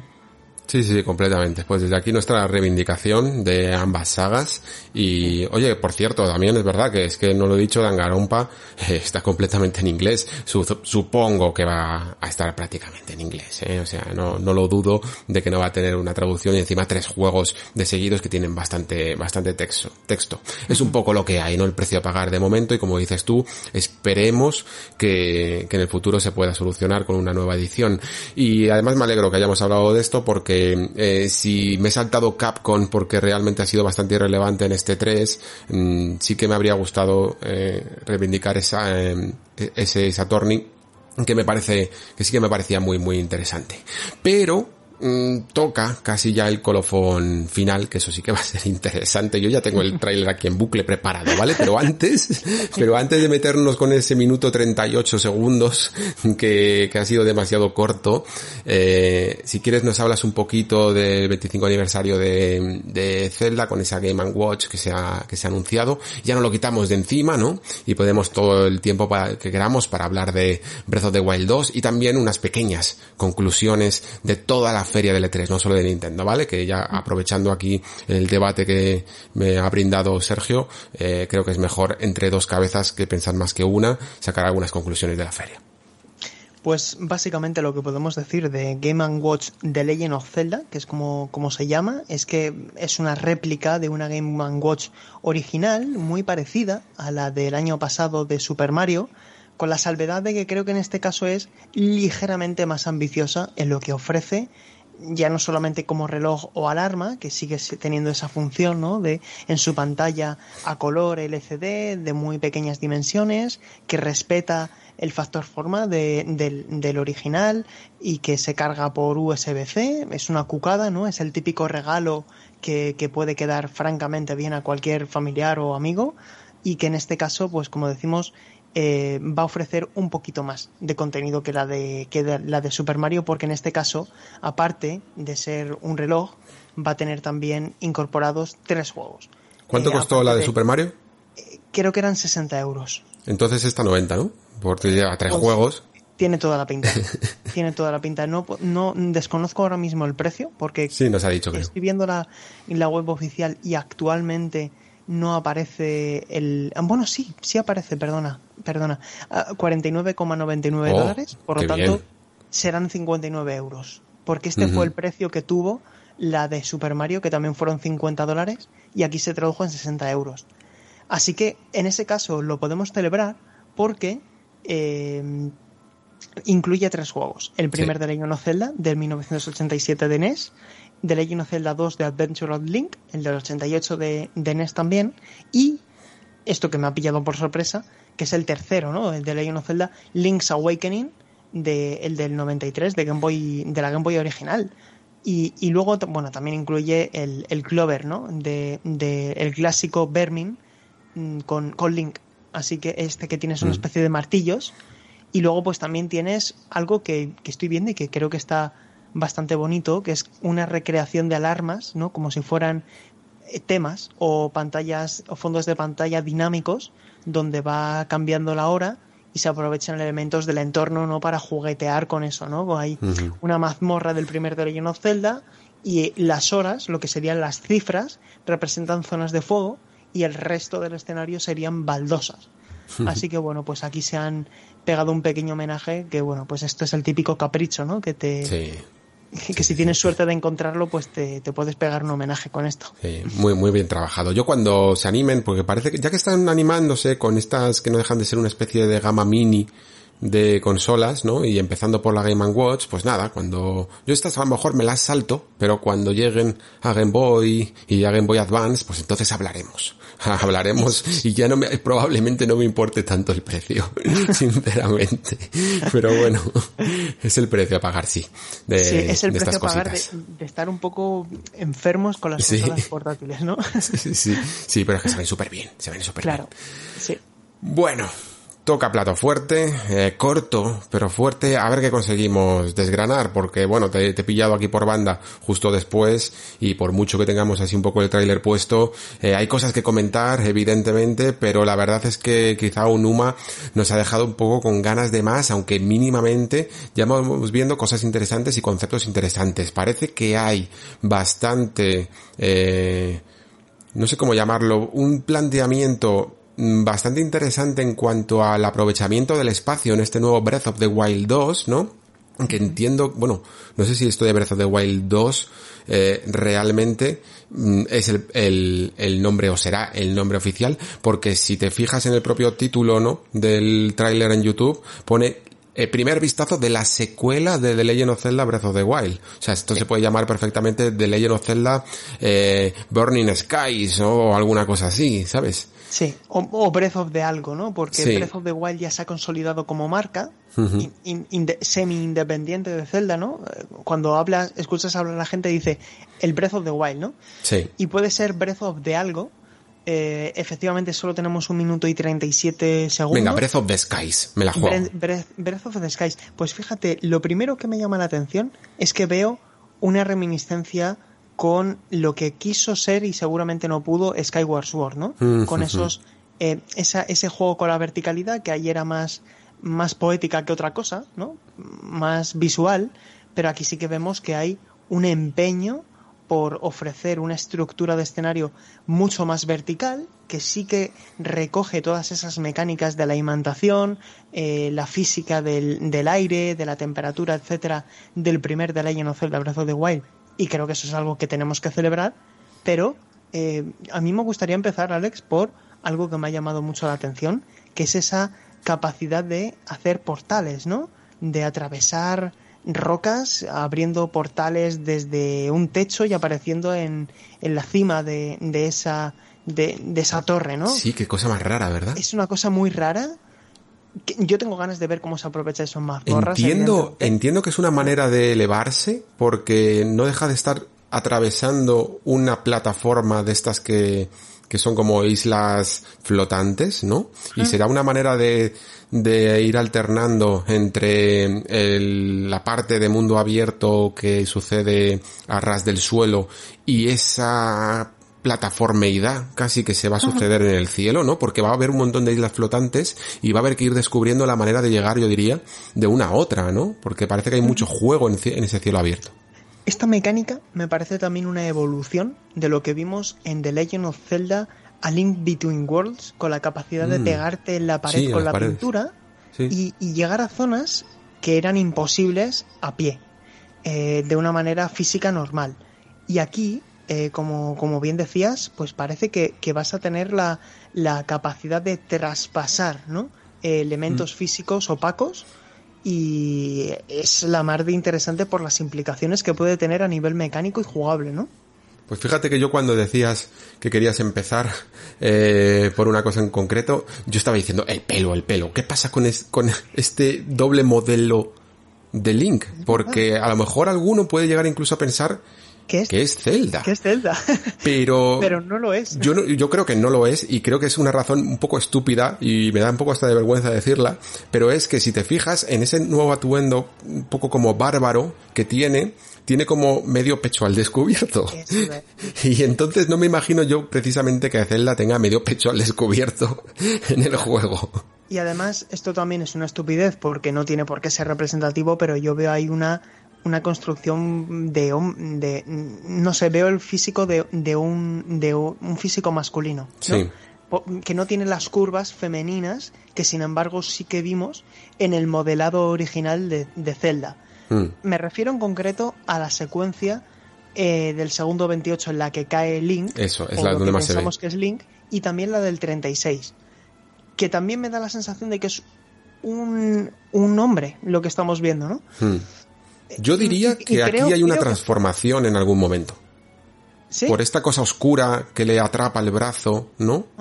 Y que nos vamos a enfrentar a lo mejor en algunos momentos, empezando siendo ese Link tradicional con el atuendo de Breath of the Wild, y a lo mejor en algún momento, eh, no sé si podremos alternar, pero en algún momento nos convertimos un poco en esta especie de Link bárbaro, como yo le he bautizado, con el pelo así más, eh, más suelto, que además mola mucho la animación, la verdad cuando está cayendo y, con ese nuevo con ese nuevo atuendo o no sé si simplemente pues será una manera de diferenciar diferentes tipos de clases que podamos llegar a tener en el juego pueden ser las dos cosas Alex porque al final yo creo que aquí también hay un hay un elemento que quiere ser diferenciador del primer título, ¿no? Si al final utilizas la misma skin, por así decirlo, pues en tu memoria no lo vas a recordar de la, de la misma manera.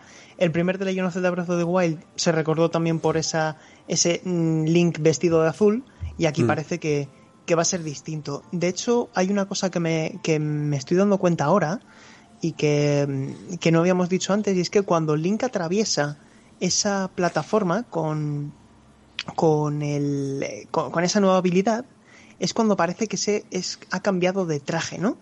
Y no sé si es que cambia de traje al utilizar esta mecánica y que por lo tanto, pues a lo mejor están. Hostia, o sea, tú dices que... cuando la está atravesando al principio tiene un traje y luego sale con otro. Es que. eso es lo que. Eso es lo que espera, que esto lo podemos ver, ¿eh? Esto lo podemos ver ahora mismo. Yo no me pongo aquí frame a frame como en el Den Ring. sí, en el, en el frame del segundo número 50 creo que ya se ve que es el traje, el nuevo traje. Que no es, no es, no es la es el nuevo traje, que estaba haciendo yo. No es la suposición que estaba haciendo.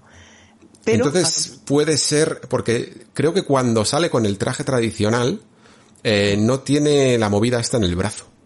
Pero con el nuevo traje sí que la tiene.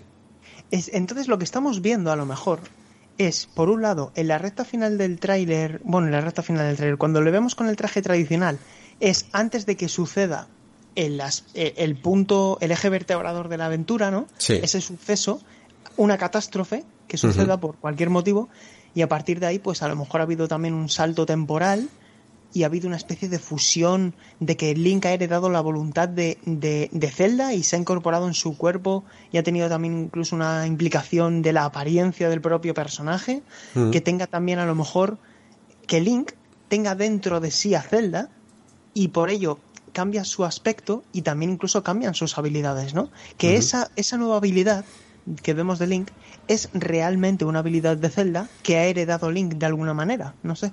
Sí, podría ser. Es que está claro que hay una transformación y que el juego, yo creo, yo diría que lo vamos a vivir empezando por, por ese link eh, casi un poco continuando el, el cómo termina Breath of the Wild, ¿no? A lo mejor de una manera un poquito más relajada y tal. Y poco a poco, en vez de empezar con el apocalipsis ya desatado, un poco como Breath of the Wild, aquí se va a, va a haber como un punto de inflexión en el 20% de la aventura, a lo mejor, o algo así, ¿no? Donde suceda algo que incluso a lo mejor es lo que causa que estas plataformas se eleven hacia el cielo, porque si te fijas, hay un momento donde se ve el castillo, ¿no? Y parece que se desquebraja y se va elevando hacia arriba, y entonces a lo mejor pues es que sucede un cataclismo que eleva estas plataformas y ahí es cuando sucede también la propia transformación de Link. Es más o menos lo que me sugiere un poco lo que lo poco que se ve, ¿no? Claro, y luego también estoy aquí mirando las palabras de el perfectamente vestido con camisa blanca a Onuma, que si te fijas en la parte del pecho tiene el símbolo de, de, de Legend of Zelda. Y comentaba Onuma que, y, lo, estoy, lo cito textualmente, que mayor par, la mayor, una, una parte de la aventura ¿no? va a tener lugar en el cielo. Y cuando él se refiere a esto como una parte de la aventura, dice parte de la aventura se desarrolla en el cielo de Hyrule esto quiere decir que hay una parte de la aventura que no se desarrolla en el cielo de Hyrule. Eso es. Y a lo mejor esto lo que quiere decir es lo que tú adelantabas antes, Alex, que hay una parte que es eh, en la superficie pasa algo, heredas esa, esa voluntad de Zelda, esas habilidades, y todo tiene, es como una gran parte, un arco del videojuego donde que a lo mejor es una gran mazmorra, porque si hay algo de lo que se caracterizó de Legend of Zelda Breath of the Wild es que su mundo, ese, ese, ese Hyrule que podíamos pisar con los pies, era, una, era un puzzle en sí mismo, ¿no? Era una gran mazmorra. Y si aquí han conseguido, y este es el motivo a lo mejor creativo que justifica estos más de cuatro años de desarrollo, que hayan construido otra Hyrule en el cielo, que tenga también su propia idiosincrasia y que tenga sus propias complejidades, que sea un diorama. mecánicas, sí, sí, porque al final parece que es un diorama cada isla, ¿no? Que, que, que, puedes ya no solamente pisarla, sino tocarla con las manos en el techo, que puedas atravesarla y que puedas, eh, pues eso, eh, no sé, veo, veo otros elementos de, de la física que no estaban representados en el juego original, que aquí a lo mejor sí tienen la oportunidad de hacerlo y de, y de brillar, ¿no?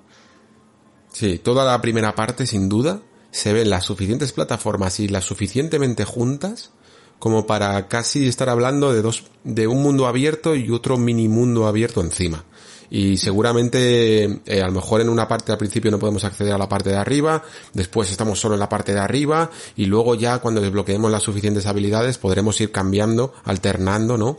Entre arriba y abajo.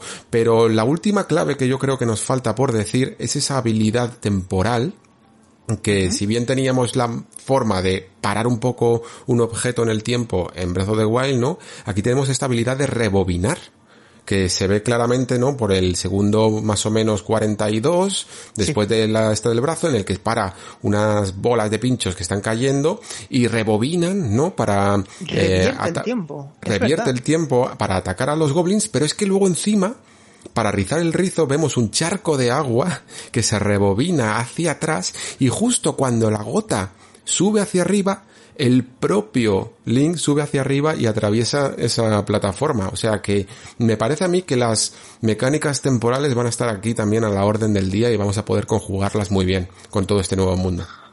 Qué curioso, qué curioso esto que comentas. Es que al final esta nueva habilidad es como si fueras una gota de agua, pero que no eres agua, eres otro material físico capaz de atravesar portales, ¿no? Y, capaz de, de, vulnerar las leyes de la física, nunca mejor dicho es francamente interesante. Bueno, la física y de la gravedad incluso. Sí, sí, sí. Es, es muy curioso. Y esto que has dicho de revertir el tiempo, no me había fijado y efectivamente es así. A lo mejor es una función avanzada de, de cómo era en su día, porque antiguamente cuando parabas un, un elemento, eh, sí, conservaba su física y su dirección y le podías añadir nueva fuerza, ¿no? De, movimiento. Pero golpeándola. Golpeándola. tenías, que, que, revertir la inercia. Eso es. De, de, de, la dirección que llevase una bola gigante que estaba cayendo, va a seguir cayendo salvo que tú infrinjas una fuerza eh, que vaya en otra dirección. Y aquí parece que lo ha hecho desde la distancia. Sí, sí, sí. Que no ha necesitado del contacto físico.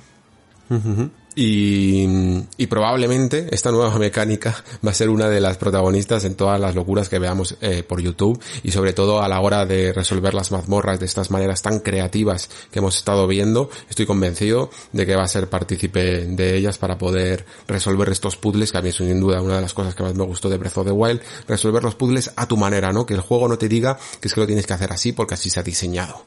Yo creo que está pareciendo, por lo que se ha visto en un tan poco tiempo, una digna secuela de Breath of the Wild, que es un poco lo que me mm, más miedo me daba a mí, que mm, que no sintiera esa sensación de descubrimiento, ¿no? Tan, tan bonita, tan increíble y tan única como sentí con Breath of the Wild. Y aunque probablemente eh, siga habiendo una sensación de familiaridad y de saber que ya te dominas un poco mejor, no te sientes tan perdido como la primera vez con Breath of the Wild, pero veo los suficientes elementos en tan poco tiempo de tráiler como para volver a sentirte perdido, ¿no? Con toda esa dimensión nueva que cobra el cielo y las plataformas volantes, como para, joder, para estar ilusionado y volver a tener esa sensación de tengo que aprenderme esto, tengo que aprender y dominar todo este mundo y todas estas nuevas herramientas que tengo para él.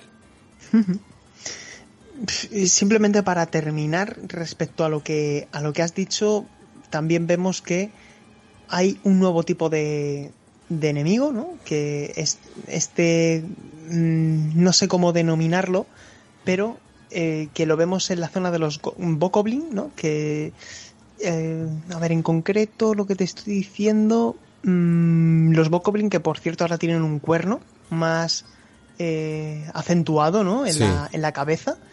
Ah, es como que ha habido también una evolución en la raza y por lo tanto esto también pues nos invita a pensar que ha tenido lugar un tiempo después, ¿no? Porque si han desarrollado eso es porque lo necesitaban, ¿no? En su raza. Y no sé. Curioso, ¿no? Porque si han evolucionado los, los goblins, ¿por qué no eh, o sea, no ha podido pasar mucho tiempo. O sea, ah, quiero decir, no ha podido pasar mucho tiempo porque los personajes siguen siendo los mismos. Esto no es otra línea temporal, ¿no? Eh, entendemos es el eso. universo, sí. Y aún así ha habido como una evolución que parece indicar casi un paso del tiempo. Entonces, no sé si es que Link volverá a dormitar y, y acelerará un poco las eras, pero, pero sí que es curioso que, que parece que ha habido una evolución, ¿no? Tiene toda la pinta. Y la conclusión que saco es que tengo muchísimas ganas de jugarlo. Tengo, muchas ganas de jugarlo y esperemos que ese 2022 eh, yo todavía tengo la esperanza de que, de que sea este ejercicio fiscal y llegue antes no. de que... Aquí, aquí no, estoy no la tengo tan conmigo. Es que si no Venga, convénceme, convénceme porque va a ser a principios de, de 2022 y no a finales. No, yo también creo que va a ser a finales y te digo por qué. Porque cuando vi que Leyendas Pokémon Arceus, que es un juego también con un concepto de mundo abierto que a lo mejor pretende ser, entre comillas, el Zelda Breath of the Wild de Pokémon, va a hmm. salir en enero. Sacar Zelda Breath of the Wild 2, o como se termina llamando, en marzo me parecería dos experiencias single player lo suficientemente parecidas, hmm. salvando las distancias, como para lanzarse en un periodo de tiempo tan parejo. Y no creo que este juego se tenga que lanzar en un periodo de verano. Este título tiene que salir en octubre, noviembre, ser el gran juego de... Y con un E3 2022 en el que ya sí que veamos el juego bien, bien mostrado como se vio Breath of the Wild en ese 3 también. el juego que competirá con el próximo God of War, el juego que competirá... Con Starfield, sí. Claro, exacto y que esperemos que además podamos jugar en Switch Pro porque me apetecerá más, evidentemente, volver a comprar la reedición de la consola si tengo este juego para jugar. De hecho, hay quien dice que el tráiler que hemos estado analizando ahora mismo ya se movía en una Switch Pro. Mm, no lo creo, sinceramente, no lo creo, no lo creo, no lo creo. Hay alguna texturilla por ahí que en una versión un poco eh, revisada se podría mejorar un poquito y sobre todo distancias y detalle. Eh, sí que, por ejemplo, desde el cielo se ve un poco mejor, parece que hay, detalle, pero luego hay un plano al final así como más del mundo abierto que no le termino de ver tanto, le veo un poco pues una evolución lógica dentro del mismo hardware, sinceramente. es, creíble, lo que hemos visto es creíble. Sí, es completamente creíble, sí. Muy bien, pues hasta aquí el repaso de este direct, que así a modo de conclusión, yo diría que aunque fíjate que nos ha dado para bastante tiempo, pero que aún así no era lo mejor todo lo que esperábamos, ¿no? Ha habido esas ausencias, eh, ha habido incluso, por mucho que le hayamos sacado aquí punta al trailer de Breath of the Wild, no exactamente tanta como querríamos y, y en general, pues no sé, no sabría qué decirte, pero creo que después de una temporada que para ciertos jugadores de Nintendo como yo, que no son tan fans a lo mejor de Pokémon o de eh, Animal Crossing, ¿no? Mm, llevamos ya una sequía en el sentido de que, como digo yo siempre, tengo ahí todavía el cartucho de Luigi's Mansion 3, o bueno, no, el otro día me di cuenta de que no era el de Luigi's Mansion 3, era el de, el de Super Mario 3D All Stars, pero vamos, que tanto me da que me da lo mismo, que casi es que la llevo, la tengo un poquito parada, sinceramente, eh, está Nintendo Switch, salvo por Hades, que, que me salvó un poco ahí, pero mm, necesita gasolina y creo que aunque hay cosas ahora que me interesan, mm, me esperaba más, sinceramente, me esperaba más anuncios y, más lanzamientos para ya este año. Yo, yo esperaba muchos más anuncios. Creo que han recuperado, sí que es cierto que han recuperado la, la, afluencia de lanzamientos. Tenemos juegos para julio, para septiembre, para octubre, para noviembre, para diciembre, pero faltan cosas y sobre todo faltan grandes eh, bombazos, ¿no? Faltan títulos que te hagan coger la consola con ganas y no solamente cuando, en nuestro caso, nos toca analizar un juego o queremos recuperar el típico título recurrente que por su jugabilidad, a mí me pasa mucho con Monster Hunter, que es una saga que, a la que dedico mucho tiempo, eh, pero, no, pero no creo que hayamos recuperado la Nintendo que todos queríamos, hmm. porque faltan esas, lo que dicen los anglosajones, killer app, ¿no? Falta el título que el año pasado fue Animal Crossing en su público, que en 2018 fue Super Smash Bros., que en 2017 fue Mario Odyssey y Zelda Breath of the Wild. Faltan esos títulos que yo creo que este año, pues a lo mejor hubiera sido un gran año para sacar un nuevo Super Mario, ¿no? Porque han pasado cuatro años desde Super Mario Odyssey y yo creo que también había pasado tiempo suficiente, tal y como sucedió con Super Mario Galaxy en 2007 y Super Mario Galaxy 2 en 2010, hmm. Pues creo que había pasado un tiempo prudencial como para pedir con justicia, ¿no? ¿no? No ser injustos pidiendo demasiado pronto una nueva entrega. Yo creo que este año hubiera encajado a la perfección un nuevo Super Mario y entiendo que la pandemia termina siendo el, eh, la línea que explica, ¿no? La, línea que hmm. se subraya cuando tratas de intentar entender qué es lo que está pasando con la industria este año, ¿no? Completamente. Y, creo que aquí sí que habría, a mí personalmente sí que me habría ayudado eh, ese Bayonetta 3. Me habría servido un poco como puente para este año, para, para entrar con, en 2022 con un poquito más de, con un poquito más de ganas, la verdad. Totalmente. Bueno, pues hacemos doble conclusión, ¿te parece Sergio? Y hablamos simplemente unos minutitos de, de L3 en general, de si realmente está peligrando la feria, si realmente parece que está muriendo, eh, casi incluso de sobreexplotación, yo diría, porque la idea que creo que todo el mundo seguimos teniendo un poco en la cabeza era en esos años añejos del E3 en el que casi simplemente existía Sony, Nintendo y Microsoft y ahí aglutinaban incluso todo lo interesante de las third parties y funcionaba evidentemente mejor porque el ritmo y la calidad de los juegos era más alto, pero ahora con este dilatamiento que empezó con, primero con las third parties, primero Electronic Arts haciéndoselo por su lado, Ubisoft también, de repente se esfuma Square Enix y de repente todo Dios aquí tiene con su propia conferencia, ha creado este batiburrillo que, que mm, puede computarse en casi 50 horas de visionado, yo diría, de las cuales sobran, yo diría también el 90%. O sea, al final, aquel que se haya metido entre pecho y espalda tanto, tanta conferencia, eh, ha podido pasarlo realmente mal. Bueno, me paso con 50 horas, ¿eh? Pero, pero han, sido, han sido muchísimas, muchísimas y, y, no todas tan, tan interesantes. Al final te quedas con esto, esto, esto y esto y te habrías montado una conferencia casi de, de una hora o de tres, ¿no? En el caso de que hubiera estado también, por ejemplo, eh, Sony y hubiéramos hecho el plan de antes. Incluso con sus espectáculos, claro, que salga como en su momento salió eh, Miyamoto con el escudo y todas estas cosas que también nos gustan y que forman parte de la feria. Yo ya lo he dicho muchas veces. Para mí, L3 son memes y megatones. Son las cosas que más molas y las que más recuerdas. Esos momentos, no tienen por qué ser siempre ridículos, ¿vale? Pero esos momentos memorables, ahí también viene la palabra meme, y, esos momentos de ese juego que se lleva a la feria y que no pasa nada que a lo mejor luego no es el gran juego eh, cuando sale, pero que en ese momento explota las expectativas y, funciona muy bien, ¿no? El caso paradigmático yo diría que es el de Watch Dogs, por ejemplo, ¿no?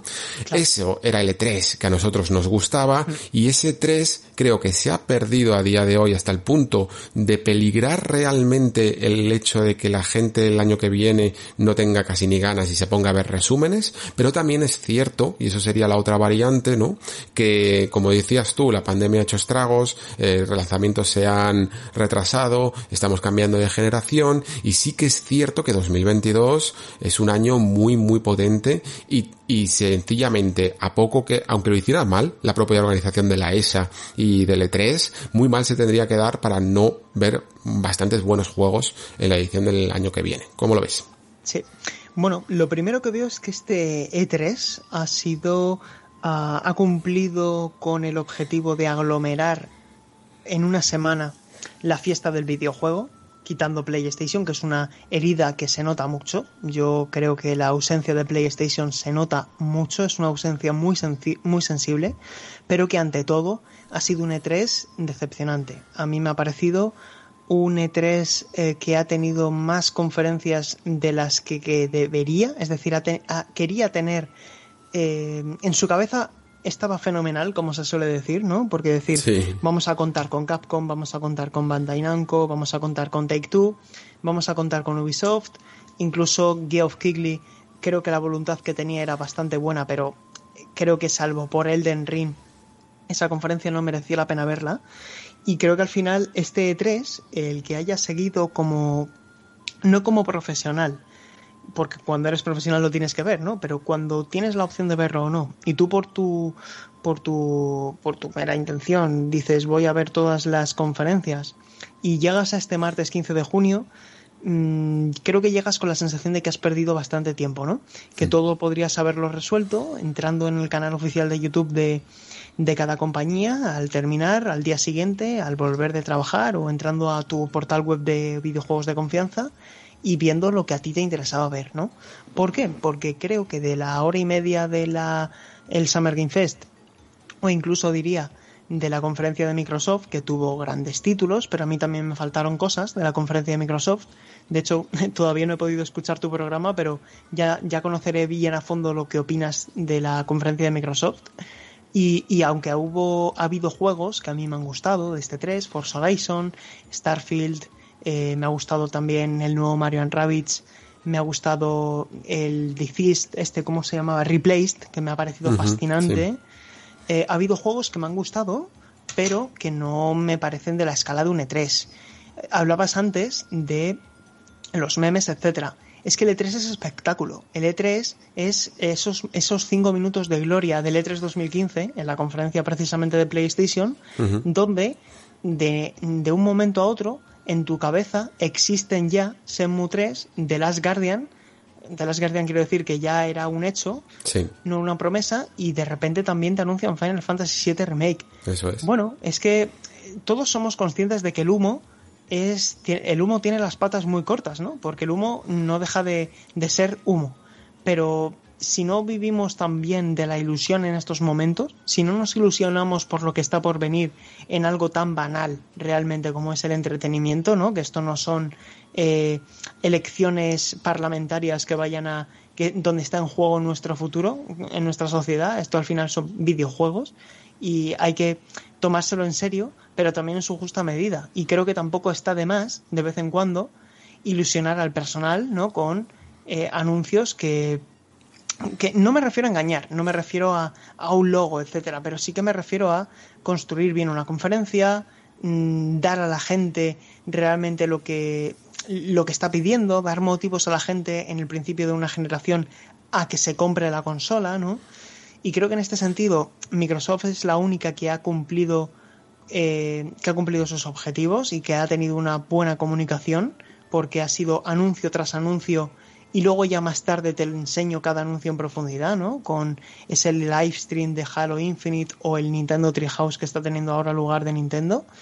Pero por lo demás, a mí me ha parecido un, E3 que no justifica su existencia eh, con, con, lo que nos ha mostrado y que lo que necesita para sobrevivir, desde mi punto de vista, es que vuelva la presencialidad, hmm. que volvamos a montarnos en avión y que el periodismo haga su trabajo. Porque no es lo mismo ver un tráiler de Elden Ring y hacer eh, vídeos excelentes como el que hiciste tú, que hacer eso y también poner el micrófono en las personalidades que están eh, formando parte del desarrollo y sacar conclusiones que no estén edulcoradas por, eh, por la compañía de comunicación de turno, ¿no? Que mm. podamos interpretar más la información que tenemos y no solamente pues verla y acariciarla, ¿no? Sí, yo, yo, a ver, he, sido a veces incluso bastante crítico con el E3 presencial, más que nada también porque Los Ángeles es una ciudad muy caótica y, y el Convention Center es un lugar también muy complejo y además la ESA creo que pecó de ambiciosa con el tema de meter público, que complicaba bastante el trabajo, pero sí que suscribo, mm, vamos, 100% tus palabras, sobre todo en ese filtro que creo que también es importante y en esa manera de acercar la información más allá de lo que pretenda la compañía. Yo al final he cubierto E3 eh, desde la feria y he podido tener la oportunidad de hablar con el propio Hidetaka Miyazaki y por mucho que esté contento con mi trabajo de dos horas de, análisis de, análisis de un vídeo de tres minutos, pero entiendo que tiene también más valor eh, hablar con el propio creador del videojuego y eso es indudable. Pensaba que había una forma de digitalizar el evento y que esas cosas siguieran sucediendo, ¿no? Porque al fin y al cabo, mm, tú habrás visto tanto como yo que estos últimos años se han hecho un montón de eventos eh, por streaming, de presentaciones y de entrevistas que mínimamente han funcionado bastante bien y que acercan de una manera también cómoda a tanto a periodista como creador, ¿no? Sin tanto desplazamiento incluso, pero no se ha querido utilizar mucho aquí. Hemos tenido algunas cuantas de de, ese calibre en el E3, pero no tantas como hubiéramos querido. No ha habido una cita con eh, con el propio Phil Spencer para hablarnos de la filosofía de Xbox en este año. Eh, no ha habido una cita con Todd Howard para hablarnos de Starfield más allá de una exclusiva en Telegraph, me parece que ha sido Washington Post. Eh, en, en, en, medios muy determinados, ¿no? Pero nada de mesas redondas ni hacer mucha entrevista a los periodistas que luego sacan sus propias conclusiones, ¿no? Y eso la verdad es que yo creo que sí que es una pérdida para para la propia industria del videojuego, ¿no? Para poder sacar más declaraciones y poder saber más, ¿no? Y crea y termina sumiéndonos a todos, tanto prensa como jugadores, en una oscuridad, ¿no? Y en un velo un poco de ignorancia, en algunos casos, en los que te encuentras con ese anuncio de Starfield y sales de allí sin saber exactamente todavía ni qué es Starfield, ¿no? Y eso, pues evidentemente ahí perdemos todo. Creo que tiene que ver con eso, con una ESA que quiere ir apostando al mínimo. La web que han creado para este año es vergonzosa, no a niveles de que se filtre la información, aunque casi, pero es vergonzosa y no ha servido para absolutamente nada y, y, y en esas estamos, ¿no? Entonces, ante este panorama, pues no sé si es que se, se pudiera llegar a ser mejor casi que muriera la feria y resucitara de otra manera o que como dices tú, volviéramos a lo de antes, que aunque era una forma un tanto arcaica, ¿no? Porque eh, venía heredada de otra época antes de lo digital, pero al menos sin duda funcionaba mejor que la que tenemos ahora. Creo que la clave está en el equilibrio, como en casi todo, ¿no? Y es que hemos pasado de un E3 que antiguamente estaba dirigido directamente a los accionistas y a los medios de comunicación, con gráficos en las conferencias de cuánto habíamos vendido más respecto al año pasado y respecto a la competencia, y hemos pasado de eso a una feria que se ha olvidado completamente de los medios de comunicación y se ha dirigido, desde mi punto de vista en este año, específicamente a los jugadores. Ha sido una feria dirigida al público y no a, y no a, la, a la información. A, a, los medios de información me refiero. Y creo que la clave para que el E3, que yo deseo y espero que logre reinventarse, no sé cómo, eh, que alcance un equilibrio con ambas cosas, ¿no? Que alcance un modelo más Gamescom, donde hay espacio tanto para profesionales como para la gente que quiere ir ahí y ver fuegos de artificio. Y sí. al final, eh, a mí me ha decepcionado también mucho la comunicación que ha tenido la ESA, porque estábamos a lunes, el lunes pasado, y todavía no teníamos el calendario completo de conferencias, ¿no? Y en la web, al final, lo único que ha servido es para que ahora nos empiecen a hacer spam de un montón de, eh, de socios, de notas de prensa en ocasiones que no están directamente relacionadas con el videojuego uh -huh. y una serie de cosas que para mí son criticables y que creo que no es del todo justo, ¿no? Yo, yo deseo que la ESA se recupere porque toda la industria necesita un E3 fuerte, pero, pero no estoy seguro de que esta sea la manera de reconducir las cosas. Sí, completamente. Y ya os digo, no es solo culpa del formato, es también culpa de los tiempos y de los videojuegos que toquen en ese momento. Para mí, yo sé perfectamente el tipo de presentación de videojuego que me gusta, que tiene que ver con, por ejemplo, cómo presentó Xbox eh, Forza Horizon 5 este año, o cómo presentó, por ejemplo, Sony God of War en su E3 correspondiente, no sé si fue el de 2017 o el 2016, pero que me parece una manera excelsa de presentar un juego, que es que el propio juego hable con sus valores jugables y con una imagen muy clara, ¿no? De cómo vas a jugar a él y con el tiempo suficiente como para que no sea simplemente un tráiler trilladito. Eso es lo que a mí me gustaría, pero creo que eh, y entiendo que tú no puedes congregar todos tus estudios y todos tus lanzamientos para que estén al mismo nivel y en el mismo estado de desarrollo justo para que todo coincida en el 12 de junio, ¿no? Y, y, esa, y eso es lo que hace también no solo la propia estructura del E3, que haya treses flojos y haya treses brillantes. Pues eso es un poco el, el panorama, no sé si tienes algo más que, que añadir. Pues no, simplemente que creo que no me gusta mucho hablar de ganadores y, vencedores, pero está claro que, sí que ha habido vencedores y vencidos, ¿no? En este 3 mm. y hay compañías que han salido más reforzadas. Creo que Microsoft eh, nos ha dejado claro que la estrategia gira en torno a Xbox Game Pass, que es su eje vertebrador, y que hay compañías que realmente no tenían lo suficiente como para mostrar una conferencia, han empeñado tener una, se han empeñado en tener una conferencia y creo que al final la percepción, que es algo también muy importante, la, em, la, la relación no directa que tienes con tus usuarios, pues a veces también se puede ver comprometida por este tipo de, de conferencias, ¿no? Y creo que este 3 ha sido muy, muy bajito. Yo le pondría una nota de suficiente, mm. suficiente bien, un cinco y medio, 6, y se ha salvado gracias a, los nombres que hemos dicho, ¿no? Sí, Pero por lo demás, a lo mejor es también porque estoy en caliente, me ha tocado cubrirlo trabajando como, como estos últimos años y no, eh, pues tengo que a lo mejor que, que reposarlo, pero mis sensaciones sinceras ahora mismo es que este 3 no ha estado a la altura de las circunstancias. Sí, sí, completamente. Se esperaba, se esperaba más después de lo del año pasado y yo también coincido en que quizá la que más se ha salido un poco reforzada, sobre todo para el plantel que tenía a corto plazo, que no era el mejor es Xbox, ¿no? Porque lo que está haciendo ahora todavía es coger esa carrerilla para que salgan sus buenos juegos más ambiciosos, quiero decir. Y, y, y, diría incluso que la segunda vencedora ha sido Sony por no estar. Fíjate lo que te digo. Claro, claro Precisamente el no asociarse con esto es que, que casi ha sido venenoso, es un triunfo en sí mismo.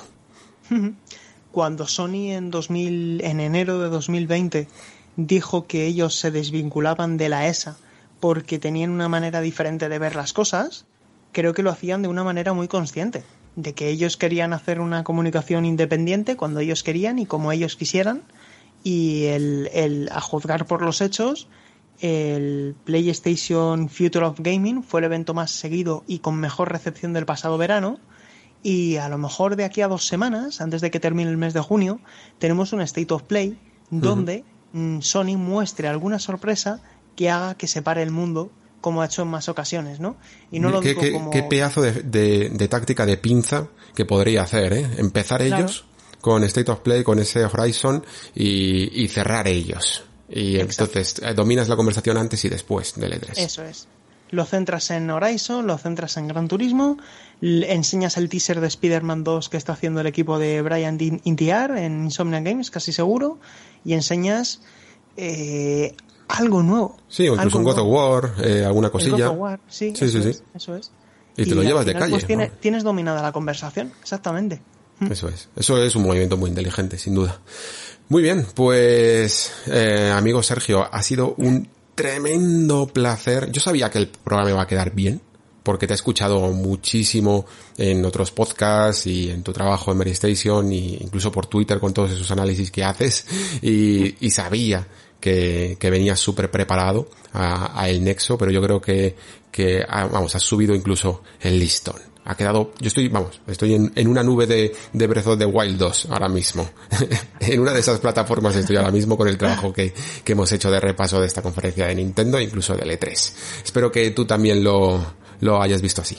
Sí, ha sido un placer, Alex. De verdad, a mí me, me gusta mucho el trabajo que haces, la, la contribución que, que, aportas al mundo del podcasting y a mí también me sirve de, de inspiración para para reflexionar sobre temas que, no conozco, para, para profundizar en temas en los que, en los que no domine demasiado o simplemente para, para conocer pues un poquito más eh, la industria que nos une y que, y que, que, yo que sé, que al final esto es muy bonito y creo que reflexionar sobre, sobre el videojuego pues es algo que, que, encabezas de una manera que a mí me fascina y que disfruto mucho con tus programas. Y la verdad es que he disfrutado mucho también contigo, analizando todo lo que ha sido Nintendo y, y, lo que hay más allá de Nintendo, ¿no? ha estado muy bien. Muy bien, pues muchas gracias por, por tus palabras. Y a los que estáis escuchando esto, probablemente al principio del podcast me habéis escuchado que aparte de esa demo de Final Fantasy Origin decía que iba a tratar algún juego que se me había eh, quedado por ahí por el tintero, pero yo creo que el programa ha quedado ya tan redondo y con la suficiente duración como para dejarlo así y, y cerrar bien este 3, que yo creo que ya es hora también de recoger un poco los bártulos y, y volver y irnos a casa ya, ¿no? Que ha sido mucho programas y han sido muchas horas de grabación aquí delante de, del micro. Pero como siempre digo, muchísimas gracias eh, por estar ahí, muchísimas gracias por escuchar. Se despide Alejandro Pascual. Hasta el próximo programa.